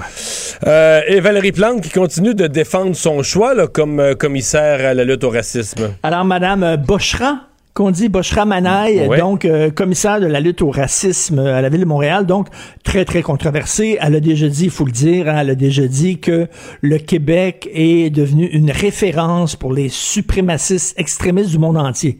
Et là, euh, Madame Plante, la mairesse de Montréal, la défend en disant, écoutez, premièrement, elle était très très bonne. C'est vraiment, elle, elle est ressortie de toutes les entrevues. On a suivi un processus très rigoureux. Mais écoute bien cette phrase-là. Elle dit je ne pouvais pas euh, je ne pouvais pas refuser sa candidature à cause de ce qu'elle avait dit parce que tu n'as pas le droit de discriminer en fonction des opinions politiques des gens. C'est illégal, ça va contre la constitution. Attends une minute. C'est pas une opinion politique là, c'est à la limite d'un discours haineux. Voyons donc, imaginez si je disais, je sais pas moi, telle communauté à Montréal ou au Canada, telle communauté est une référence pour les extrémistes du monde entier. Est-ce que ça serait considéré comme une opinion politique? Ça serait considéré comme un discours haineux en disant, écoute, t'as pas le droit de tenir ce genre de discours-là. Il y a des gens qui ont eu des discours beaucoup plus smooth que ça et qui ont perdu leur job ou ils ont été pointés du doigt ou tout ça. Rien dans le Parti conservateur, il y a des gens qui disaient ben, qu'eux autres sont peut-être pas nécessairement pour l'avortement, ça dépend, peut-être euh, passer un certain nombre de semaines, ils sont contre ça. Puis écoute, c'est épouvantable, c'est des fascistes, c'est l'extrémisme religieux. Elle, ce qu'elle a dit pour Mme Plante, la mairesse de Montréal, c'est une opinion politique. Elle ne pouvait pas discriminer pour ses opinions politiques. Attends une minute, là. C'est deux poids, deux mesures, Non, mais là. une opinion Vraiment, politique. là. En fait, c'est une opinion politique qui est au cœur du choix que tu en fais comme, Ben comme oui. commissaire, là, tout simplement. Là. Ben oui, c'est ça. Elle, son rôle, c'est justement, entre autres, de, de lutter contre le racisme. Et elle le dit haut et fort que pour elle, la loi 21 est une loi raciste. Donc, comment après ça elle peut être objective? Je m'excuse, mais tu sais, elle, elle est vraiment juge et partie, mais non, ça a l'air qu'on peut pas discriminer contre les opinions politiques d'une personne, même si cette personne-là, ses opinions politiques montrent que son jupon dépasse. Ça. Merci beaucoup. À demain. À demain. Parce qu'en immobilier, pour être à son affaire, suivez les conseils de nos experts. Via Capital, les courtiers immobiliers qu'on aime référer. Bonne écoute. Mario Dumont et Vincent Dessureau. Un duo aussi populaire que Batman et Robin. Cube, Radio. Le, le commentaire de Emmanuel Latraverse. Des analyses politiques pas comme les autres. Bonjour Emmanuel. Bonjour. Alors, euh, dure rentrée pour M. Trudeau. Euh, beaucoup de, de pain sur la planche et de dossiers chauds, là. Oui, puis le dossier des vaccins, euh, c'est comme se faire taper sur la tête avec aucune solution à offrir. C'est malheureusement l'espèce de, de casse-tête dans lequel se retrouve euh, le gouvernement face à une, à une opposition qui se fait la fête. Là, on s'entend là, euh, de se faire dire aujourd'hui, jour de rentrée, c'est la semaine où il y a aucun vaccin qui va rentrer au Canada et le gouvernement n'a aucune alternative à, à offrir. Donc, il a pris les coups. Mais on me dit qu'il pourrait y avoir des bonnes nouvelles plus tard cette semaine. Euh, Est-ce que ce sera en effet euh, l'approbation du vaccin de AstraZeneca? Potentiellement, mais pour que ça puisse vraiment être une bonne nouvelle, il faudrait que M. Trudeau soit capable d'annoncer qu'il y a des doses supplémentaires qui vont rentrer. Parce que pour l'instant, le contrat avec AstraZeneca ne comprenait que l'arrivée de vaccins à partir du mois d'avril. Donc, est-ce que ce sera, est-ce qu'il va réussir à aider à résoudre le casse-tête qui pèse sur le dos des gouvernements provinciaux euh, depuis des semaines? Tout le monde retient, euh, retient son, son souffle, mais le gouvernement aurait bien besoin d'une bonne nouvelle, je pense. Oui, sur ce front-là. Et sur le front des voyages, qui est l'autre dossier chaud. Mais là, on a une nouvelle de dernière heure qui, euh, qui arrive un peu partout sur tous les sites à l'effet que la Sûreté du Québec euh, aurait reçu un mandat pour surveiller les, les gens de retour de voyage? Oui, mais c'est sûr que à partir du moment, euh, vraiment, c'est la question qui était posée depuis le début, parce que on s'entend là, Québec pouvait se plaindre du manque de surveillance des quarantaines, mais pour aller patrouiller les gens, ça prend des policiers, puis la GRC n'est pas au Québec. Donc, euh, M. Legault l'avait dit la semaine dernière, hein, euh, euh, euh, peut-être qu'on serait prêt à négocier avec Ottawa. Donc, ce serait un premier pas. Est-ce que c'est suffisant? Et est-ce que ça va réussir à calmer les inquiétudes des premiers ministres des provinces? Moi, j'en doute. Mais on identifie clairement qu'un des, des problèmes auxquels on est confronté à Ottawa, c'est que dans les faits, on parle de faits, de science, on ne croit pas profondément que c'est un grave problème, l'histoire des voyages. Mais c'est devenu tellement un symbole. Mais avec l'esprit le variant, des là, avec les variants, je suis pas d'accord. En nombre de cas, c'est vrai que c'était pas si énorme sur le total des cas, puis on pouvait se dire. Mais là, avec les variants, je suis plus d'accord. Je suis d'accord avec toi. Mais tu sais, c'est pas un gouvernement qui, agit vite, là. Et euh, on n'est pas euh, on est confronté à un, dilemme. D'un, mettre le doigt dans un engrenage juridique complexe, qui est celui d'interdire certains voyages. Donc, interdire aux Québécois de, ou aux, aux Canadiens de sortir du pays, ce qui n'a jamais été fait euh, auparavant, ou mettre le doigt dans une logistique ultra complexe qui est celle euh, de l'histoire des hôtels, des quarantaines, etc. Écoute, moi, on me dit que faut pas nécessairement s'attendre à une annonce à cet effet demain matin, parce que c'est devenu tellement comme euh, électrique comme sujet que le gouvernement va vouloir s'assurer que tous les fils sont bien attachés avant euh, avant d'agir et ça veut dire potentiellement attacher tous les fils avec toutes les provinces ou attacher tous les fils avec les transporteurs aériens qui vont être les premiers euh, concernés là.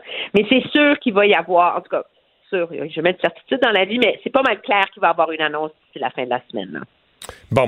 Euh, des bonnes nouvelles à l'horizon, quand même, sur le front de la, de la pandémie, là.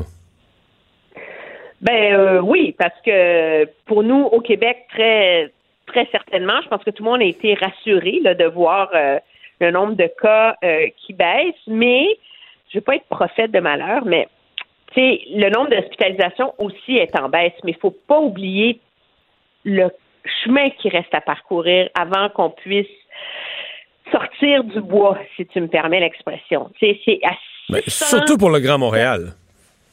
oui, parce qu'à 600 personnes hospitalisées au Québec, tu es quand même dans une situation de 70% de délestage. Là. Alors, tu es quand même dans une situation assez critique dans les hôpitaux. Là. Et donc là, euh, en ce moment, ça veut dire qu'il reste beaucoup de chemin à parcourir. Et on en parlait un peu plus tôt, toi, ce matin. C'est, moi, en tout cas, c'est ce qui me laisse croire qu'on on oublie ça, là, la levée des mesures de confinement le 8 février. Là. J'y crois pas du tout. Et finalement, tu nous dis que Aaron O'Toole critique, mais est-ce qu'il a des est-ce qu'il a des propositions suffisamment constructives dans son cahier? Il n'y aura pas beaucoup de temps pour y arriver. Hein. Si on se dirige dans un échéancier potentiellement électoral, euh, il va falloir que M. O'Toole commence à mettre euh, la viande autour de l'os un peu en termes de ce qu'il propose pour relancer l'économie euh, canadienne. Parce que il dit que c'est sa priorité, qu'il faut être capable de créer des emplois partout au Canada, etc. Le gouvernement, lui, il va arriver avec un budget et les moyens financiers du gouvernement pour le vendre et en faire la promotion. Monsieur O'Toole demeure une page blanche. Et je te rappellerai que si les propositions de M. Trudeau en 2015 avaient permis de capter l'imaginaire des gens, c'est que le gouvernement, c'est que le Parti libéral à l'époque avait fait des, grands discours, euh, avait, avait planté des drapeaux à certains endroits. Monsieur O'Toole, on est vraiment encore face à une page blanche, mais je peux déjà t'annoncer un slogan Oui. qui vont, ça va revenir, ça, je te le promets. Que le gouvernement Trudeau, avec ses grands efforts pour réinventer l'économie canadienne, s'arroge le droit de choisir des gagnants et des perdants. Plutôt que de laisser le que- marché faire. Et que c'est totalement injuste que ce gouvernement-là se donne le pouvoir de sacrifier donc certains pans de l'économie au profit de d'autres. C'est une ligne qui a essayé en point de presse aujourd'hui. Et j'ai déjà remarqué que des ministres du gouvernement Trudeau ont commencé à se faire poser la question. Donc, attends-toi, ça va revenir, cette, cette ligne-là. Elle sera peaufinée et usée à la corde comme celle de la classe moyenne à une autre Moi, époque. Moi, comme personne qui est économiquement un peu à droite, ça me parle un peu. Mais je veux dire, pour faire de la politique auprès du grand public avec ça, à mon avis, ça a peu de traction. là. Je veux dire, c'est c'est un moyen swing au baseball, c'est un moyen swing dans le beurre. Hey, merci beaucoup, Emmanuel. Ça me fait plaisir. Bye bye. Au revoir. Le remède à la désinformation. Mario Dumont et Vincent Dessureau. Cube Radio. On parle sport avec Jean-François Barry. Salut! Salut Mario, comment vas-tu? Ça va très bien, à part nos prédictions. pour le- nos prédictions football, on va passer à un autre appel. Et maman, les Bills de Buffalo Ouais, qui ben, en m'avaient fait, moi, appelé. j'ai- j'ai- j'ai- Oui, vas-y.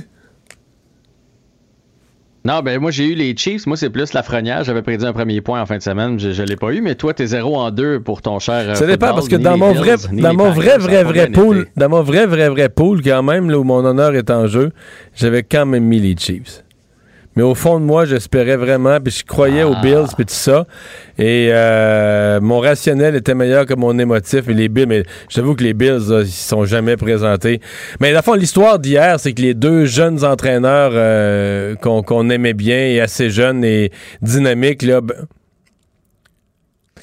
On, on le rappelle parce que. on, a perdu la communication. Mais Je parle- compte-moi ça je parce parle tout seul, mais c'est intéressant quand même. Je- oui, oui. non, mais les deux jeunes entraîneurs, euh, ont, écoute, sont bons, hein, puis ils vont devenir bons. Mais c'est comme si tu te rends compte que pour les grandes occasions, ils n'étaient C'est pas à la tough. hauteur. T'as l'impression qu'à mi-chemin dans le match, un entraîneur qui a pas 40 ans, qui a, pas, qui a jamais été dans un grand match, là, il vient comme un peu paniquer. Là. Tout essoufflé, paniqué, il prend plus les bonnes décisions, puis il s'énerve. Voilà. Voilà mon point de vue, euh, Jean-François qui est de retour. Oui, je suis de retour. Là. On a pris euh, la ligne téléphonique. Ça, Bon. ça va mieux aller. Je sais pas ce qui se passe avec le micro, mais peu importe. Moi, je voulais te parler de Tyler Toffoli. Ben là, euh, j'ai vu, je viens de voir ça tantôt là, sur, euh, sur Twitter. Et quel honneur. Est-ce que le Canadien avait gagné, est-ce qu'un joueur du Canadien avait gagné cet honneur récemment? Non, c'est euh, depuis 2016. euh, en tout cas, pour Ah, les joueurs, Carey Price l'a déjà eu, mais sinon, c'est depuis 2016. C'est John Scott, en plus, euh, qui appartenait tabarouette. Canadiens pendant le match des étoiles. En tout cas, c'est un peu n'importe quoi. Donc, euh, Tyler Toffoli, 5 buts, 3 passes en 4 matchs. Premier, euh, première étoile euh, de la semaine. Joe Pavelski, deuxième. Et c'est John Gibson, le gardien des Ducks, qui a eu la troisième étoile. On va le prendre, hein? c'est le genre de joueur qui fonctionne par séquence. Les buteurs, c'est comme ça. Fait que ça veut pas dire que ça va être toujours à ce rythme-là, mais pour l'instant, on va le prendre. Ça fait du bien. Ça fait longtemps qu'on n'a pas eu un joueur qui a mis dedans de cette façon-là. Mais là, je veux dire, c'est l'histoire de toute l'équipe. là. Je veux dire, même même, même la, ca- tout même aussi, la ouais. cage, euh, la cage, je sais plus quoi faire avec sa promotion sur les ailes. Là. oui, les ailes de poulet, ça y va, ça y va par là.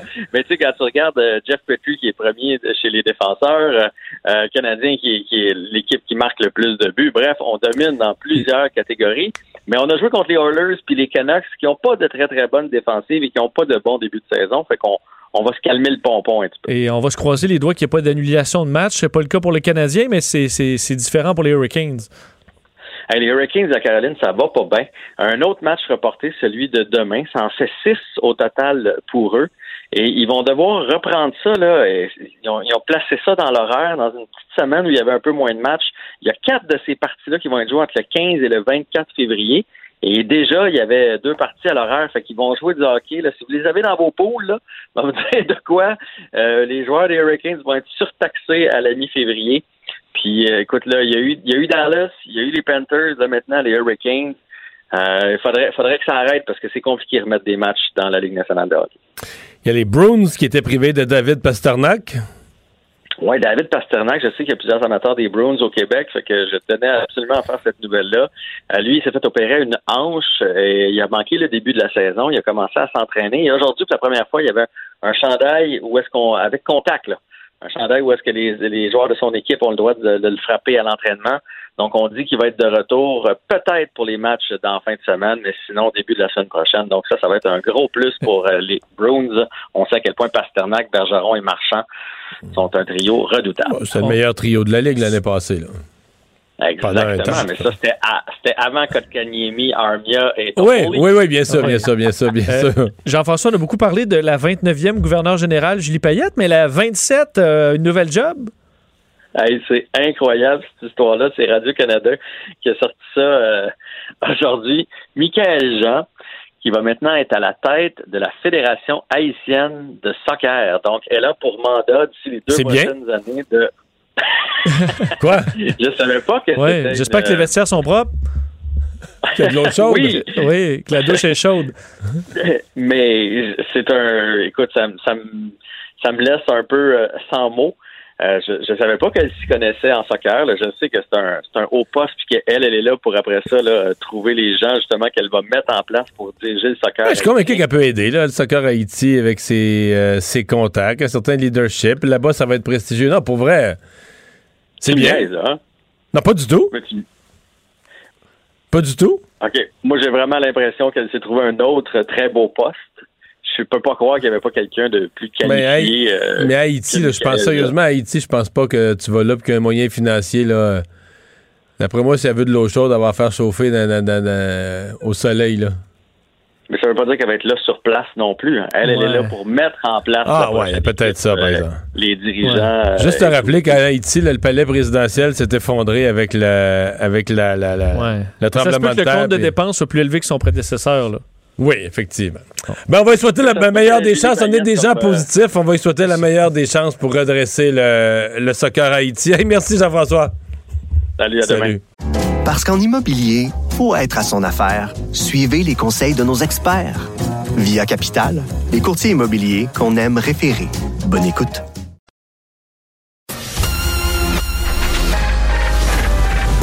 Mario Dumont et Vincent Dessureau.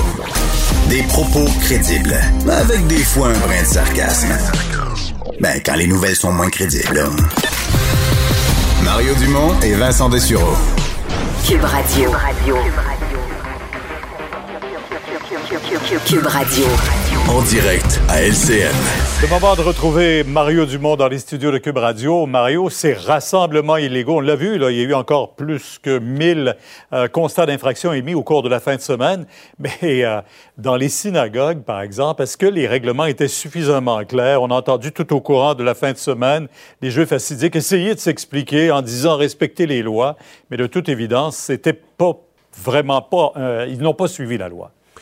Ben, la première chose que je dirais, Pierre, c'est que c'est une parenthèse que je fais, mais on regarde les chiffres baisser, puis on se rend compte que le couvre-feu, ça fonctionne. Donc, euh, l'implantation, c'est triste, mais l'implantation du couvre-feu, pour que ça fonctionne, euh, il faut qu'il y ait des sanctions. Et donc, les policiers ont ce travail, parfois désagréable, mais doivent le faire. Euh, ce qu'on a vu en fin de semaine comme scène à Outremont, c'est épouvantable. La sortie d'une synagogue, des gens qui se comportent, la façon de se comporter envers les policiers, qui se comportent de façon tout à fait inacceptable, au-delà de toute forme de règles de civisme, qui ont l'air à se foutre de la société, qui ont l'air à se foutre de tout le monde. C'est des scènes désolantes. Ceci dit, il y a des gens, il y a des gens qui ont manqué de jugement au niveau de la santé publique. Si vraiment il y a quelqu'un qui a donné une directive que le nombre de personnes, le, le 10 personnes, c'était pas euh, c'était pas pour l'ensemble du bâtiment, mais c'était par salle, puis là, ou par porte. Je veux dire, ça, c'est courir après le trouble. là. Je veux dire, est-ce que dans une église, on va dire, mais là, tu peux en avoir 10 dans l'église, 10 dans la sacristie, 10 dans la salle de bain, puis 10 dans le petit local à balai? Voyons donc. Je peux pas croire que quelqu'un... Parce que euh, il y a beaucoup, là, par exemple, les, les- des- des mosquées, des synagogues, il y a des salles communautaires, salles pour les femmes, salles pour les enfants. Est-ce que vraiment, qui va contrôler, une fois que les gens rentrent dans le bâtiment, qui sont plusieurs dizaines, qui va contrôler ça? C'était pas... Si quelqu'un a vraiment laissé entendre que c'était ça la directive, et ça semble être le cas à la santé publique, en, en québécois, c'est ce qu'on appelle courir après le trouble. là. Il fallait absolument aujourd'hui qu'on clarifie la directive en question. Ah, Vous avez même vu, là, zone A, zone B, on a essayé d'expliquer que euh, c'était par porte d'entrée, on pouvait se permettre euh, d'amener du monde. Ben, en tout cas, euh, ça semble être clair maintenant. Voyons voir si il y aura, quelles seront les accusations qui seront portées contre eux, parce qu'il y a des gens quand même qui ont été arrêtés, il y a des constats qui ont été émis. On verra jusqu'où tout ça ira. Maintenant, si on parlait des voyageurs et des voyages, surtout et ceux qui rentrent chez nous maintenant, on entendait tantôt Claudie nous dire que du côté de Québec, à tout le moins, la Sûreté du Québec a le d'aller vérifier pour le moment.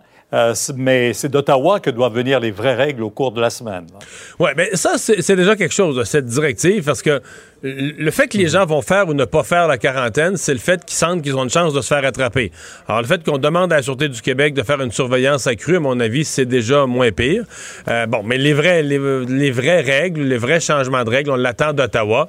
Il semble que dans le cabinet de M. Trudeau, euh, on a de la misère à s'entendre entre les ministres là, concernés, on a de la misère à s'entendre. Euh, on serait en réunion là, aujourd'hui, présentement, peut-être à l'heure où on se parle. Est-ce que M. Trudeau, parce qu'il y a un point de presse de Justin Trudeau demain, 11h15, est-ce qu'il va être en mesure d'annoncer une décision à ce moment-là ou est-ce que ce sera reporté à plus tard dans la semaine? Et moi, en ce qui me concerne, la présence de variants et l'importance, on l'a vu en Ontario dans une résidence personnes âgées, euh, à quel point le variant est plus contagieux, en combien peu de temps il s'est répandu euh, aux résidents, au personnel, même aux gens qui allaient faire de la livraison. Donc, on- on veut pas au Canada voir ce variant se multiplier. Déjà, déjà qu'il est tard, là, déjà mon, à mon avis, on a déjà laissé le variant s'installer chez nous. Alors, ça, augmente de beaucoup la responsabilité du gouvernement fédéral de, de limiter les voyages et de s'assurer que les gens qui rentrent au pays sont véritablement mis en quarantaine, que s'ils rentrent avec une maladie, s'ils rentrent avec la COVID ou un variant de la COVID, ils vont pas le transmettre à d'autres. Surtout au moment où on a moins de vaccins à distribuer. hein. Euh, Pfizer n'en distribuera aucun cette semaine euh, ici au Canada. Je vois que ça fait pas l'affaire des partis d'opposition, mais, je vois que Pfizer est aussi critiqué en Europe. L'Union européenne s'en prend aux fabricants de vaccins parce que les autres non plus en ont pas beaucoup. Oui, mais malgré tout, l'Europe euh, se plaint, mais l'Europe leur est mieux euh, le- servie. Oui, oui, mieux servi que nous. là. Le Canada est vraiment cette semaine, c'est aucun vaccin. Euh, Les deux semaines suivantes, c'est des, des doses, des nombres de doses réduits. Euh, Il y a Minime. Plusieurs, il y a plusieurs impacts parce que c'est toute la protection de nos résidences de personnes âgées qui est reportée, qui est reportée à plus tard. Ça devait commencer cette vaccination massivement euh, aujourd'hui.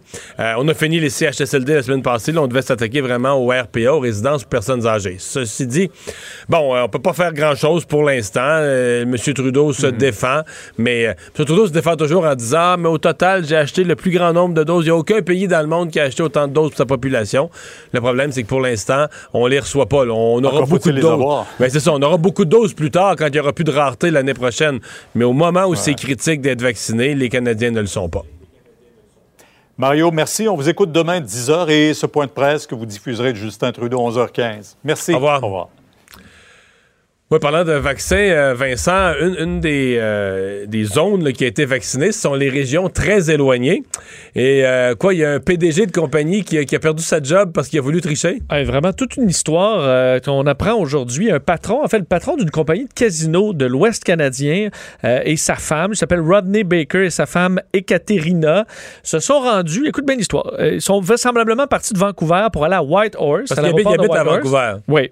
À Whitehorse, ils ont demandé, plutôt que, faire, euh, que respecter le 14 jours de, de- bon, en isolement, se sont euh, loués un petit avion pour se rendre dans une communauté éloignée, la communauté de Beaver Creek, près de la frontière avec, avec l'Alaska, et sont allés dans la Et ça, ce sont les communautés éloignées où il n'y a pas d'hôpitaux, etc., qu'on a mis en priorité pour la vaccination vu qu'ils n'ont pas de service de santé. Exact. Alors, ils se sont rendus dans une clinique mobile de vaccination en disant que c'était des travailleurs d'un petit motel euh, à côté qui venaient d'arriver et qui travaillaient. là. C'était des nouveaux travailleurs du petit motel. Ils ont été vaccinés, la première dose de Moderna. Mais après ça, il y a eu des su- on a trouvé suspect le fait qu'ils voulaient se diriger tout de suite à l'aéroport. Puis on disait, pourquoi tu irais à l'aéroport? Tu viens d'être vacciné, tu travailles au motel du coin. Pourquoi vous iriez à l'aéroport? On a commencé à fouiller pour s'en compte. parce que dans une communauté où il doit y avoir 300 habitants, là. Rapidement tu repères un PDG qui arrive en avion privé. Ben, ils ont eu leur dose et finalement, euh, c'est à l'aéroport qu'on s'est rendu compte du problème. Et là, euh, ben, font face à des accusations. On voit que ça peut être de 500 dollars à 6 mois de prison. Alors, on va... et Mais il a perdu sa job. et effectivement, il a dû démissionner de sa, sa job pour euh, cette entreprise euh, qui, a possède quand même une vingtaine de casinos, le Great Canadian Gaming Corporation. Là, une histoire vraiment gênante. Qu'est-ce qu'on peut. C'est la première histoire du genre, là, de quelqu'un qui veut absolument le vaccin, qui fait n'importe quelle entourloupe. Alors, euh, ben, c'est fait prendre, mais il a eu sa dose. Penses-tu que ça marcherait moi, si je me ramassais à Blanc-Sablon dans ce coin-là en disant Ah, je viens d'être embauché au CLSC là, comme travailleur social? C'est même stéthoscope, euh, on t'aura le coup, je pense, je pense pas. Alors, euh, de grâce, faites pas ça. Ils viennent en perdre, euh, ils vont en payer le prix. Et aux États-Unis, euh, la garde nationale, ça va pas tout de suite, là. hein? Non, là, on vient d'apprendre quelques, plusieurs trucs sur les États-Unis. La garde nationale va rester au moins jusqu'à la mi-mars pour s'assurer de la sécurité du Capitole et des environs. Également, Joe Biden faisait un point de presse tantôt sur les vaccins. Annonce, on trouvait ça conservateur pas mal, qui disent 100 millions de vaccins en 100 jours. Ça fait pas beaucoup, alors qu'on aurait pu aller bien plus loin. Finalement, se ravise, ce serait plus 1,5 million de vaccins par jour, alors ce qui augmenterait quand même pas mal le résultat d'ici 100 jours. Et on surveille ce soir, un peu avant 7 heures, le dépôt de l'acte d'accusation pour cette deuxième procédure de destitution envers euh, Donald Trump. Merci Vincent, merci à vous d'avoir été là. On se donne rendez-vous demain euh, 15h30. Euh, C'est Sophie qui s'en vient. Cube Radio.